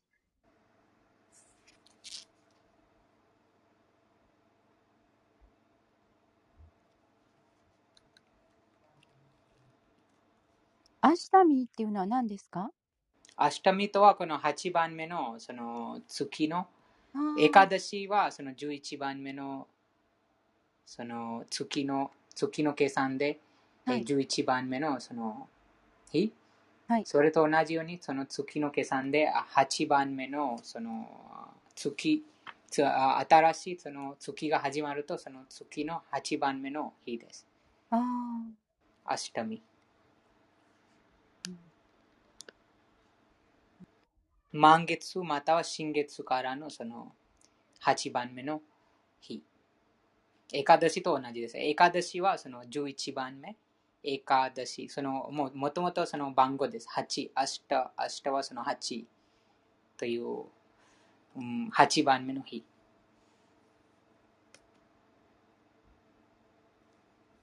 と、ジャンマはこの、もう何度もバグワディータでもこのジャンマ、ジャンマ、カルマ。ジャンマとはこのもう誕生のことです。なので、そのアシタミの日に、その8番目の日にえー現れたから、その日がそのジャンマ・アシタミという名前があります。ジャンマはその誕生あとアシタミは8番目の日。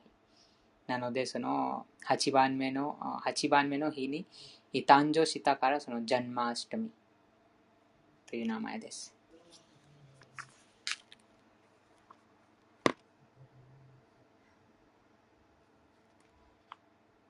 感ありますか？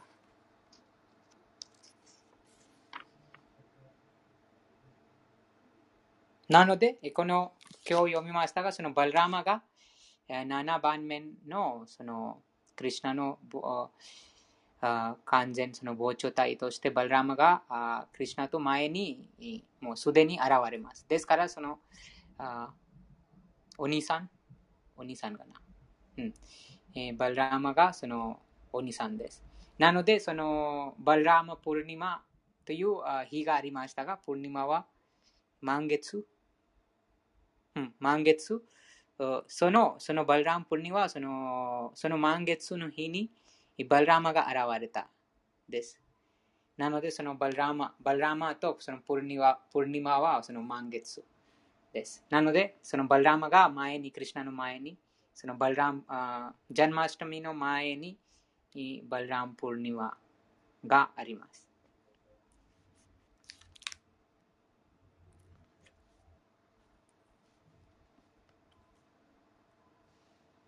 可能ありますか？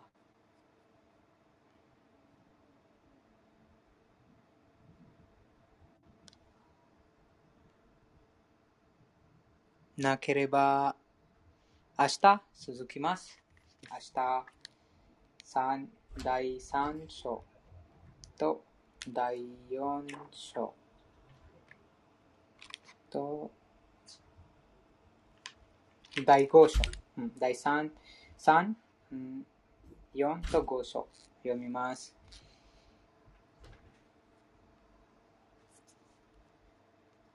高尾またじ、花またじ、ゆりまたじ、読んでいただきありがとうございました。曲またじ、読んでいただきありがとうございました。最後まで来てくださってありがとうございました。シュリーラ・プラブパーダ की जय。ジャンマスタミ की जय。ゴールプレマナンデまたすべての敬愛者にすべてのエコーあれ。ハレクリシナ。ハレクリシナ。アツマチャすべての敬愛者にすべてのエコあれ。ハレクリシナ。アツマチャすべての敬愛者にすべてのエコあれ。ハレクリシナ。ハレクリシナ。ありがとうございます。はい。なんか、どなたがなんか、こちら、なんか質問とか意見とか持ってるんですか？ちょっと一回聞いていい、うん、このインドインドのジャンマスタミは違う日ですか？えっ、ー、と、インドが、このヴェシナワたちのジャンマーシュミだと、いつも私たちはサンライズ、日の出、日の出ですかうん。じゃあ、日の出からちょっとジャンマーシュミを、なんかいつも感じてますので、なんか、ヴェシナワたちだと、例えば、アシタミという日にちは、えっ、と、この日の出の時にアシタミだと、その日はアシタミって言われ言われていますので、えっと、明日のインドでもそうです。なんか、インドでも明日の、えっと、夜中12時に、クリュナの現れを言われます。でも、明日見は、その日日が出るから、明日見ティティが始まる。あそういう、なんか、明日見ティティは明日。でも、ウェスナワたちだといつも日の出から、アシュトミティティをしてますので、なんか私たちはこの生成術のスーリア・シッダンタという、なんか英語で言うと、なんかアストロノミカル・イクエーション and calculation、うん、えっ、と。じゃあ月、月じゃなくて太陽、太陽の計算で。いえいえいえ。月の計算ですけど、でも太陽の計算でなんか日を味、なんか、あ時間の始まりそうそう時間の始まりは太陽。太陽が現れたら、そこから新しい日が始まる。その12時じゃなくて、太陽の光が出るから、新しい日が始まるということですね。そうですね。うん、なので、新しい日は、明日はアシトミです。今日だとサッタミでした。うん、サッタミの意味は、なんか、この月のパターンの7日。うん。明日は20日かな。うん、8番目。日が出るから8番目のその。そうですね。なので、本当のジャンマーシュミは、私たちは、このヴェシナワたち、クリュナの会社たちは、そのスーリア・セッダンタというなんか生成術のチャートを守ってるので、明日、なんかいつももともとクリシュナのなんかこのゴリア・ウェシナワのお寺でもインドでも明日ジャンマーシミを祝ってます。経営者たちもたあ断食する日も明日のなんか、明日日が出るから。そうそうそうう、ん。言われますので、明日の夜中の12時、クリシュナの現れをなんか言われます。うん、なだ断食はな何時からやったらいいんですか？断食は日の出から夜中の12時まで。あか明日の日の出から夜の12時まで。そうですね。なんあか、はーい。いつも経営者たちはネルジャラという断食してます。なんか何も飲まなくて何も食べなくてそういう断食。でも、そこまでできないので、なんとなく水飲んでもいいし、そこまでできなくて、なんとなく果物食べてもいいし、そこまでできなくて、なんかなんとなくエカダシ向けのプラサダとか料理とか作って、その穀物なしの食べ物を食べてもいいし、でももともと断食の理由は、なんか経営者たちは、なんかエカダシの日で、なんか寝ると食べる時間は守って、そういう時間はクリシュナのお世話だけに使えると、なんかちょっといい、なんか、なんか、クリシュナ意識に楽になりますので。いつもこの、例えば、バグワッドギターだと、バグワッドギターの第17章では、私たちはいろんななんか苦行に関しても、なんか徳の様式の苦行と、出来上の様式の苦行と、虫の様式の苦行に関しても、なんか書かれてます。でも、いつもなんか人々は時々神々のための苦行とか、ベダ文化だといろんななんか断食の日あるんですが、でもいつもなんか物質欲望を持っていろんな苦行をすると、この断食すると、それは出来上の様式ですけど、でも私たち経営者たちだと、徳の様式の苦行とか、このエカダシの日とか、このクリュナのこの現れた日とか、シュバルラーマの現れた日とか、あと精神指導者、なんか、精神指導者の現れた日とか、ビャースプージャとか、そういう日でちょっと断食とか空気をしてますので、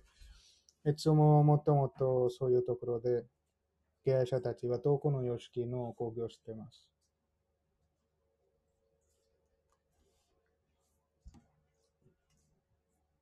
うん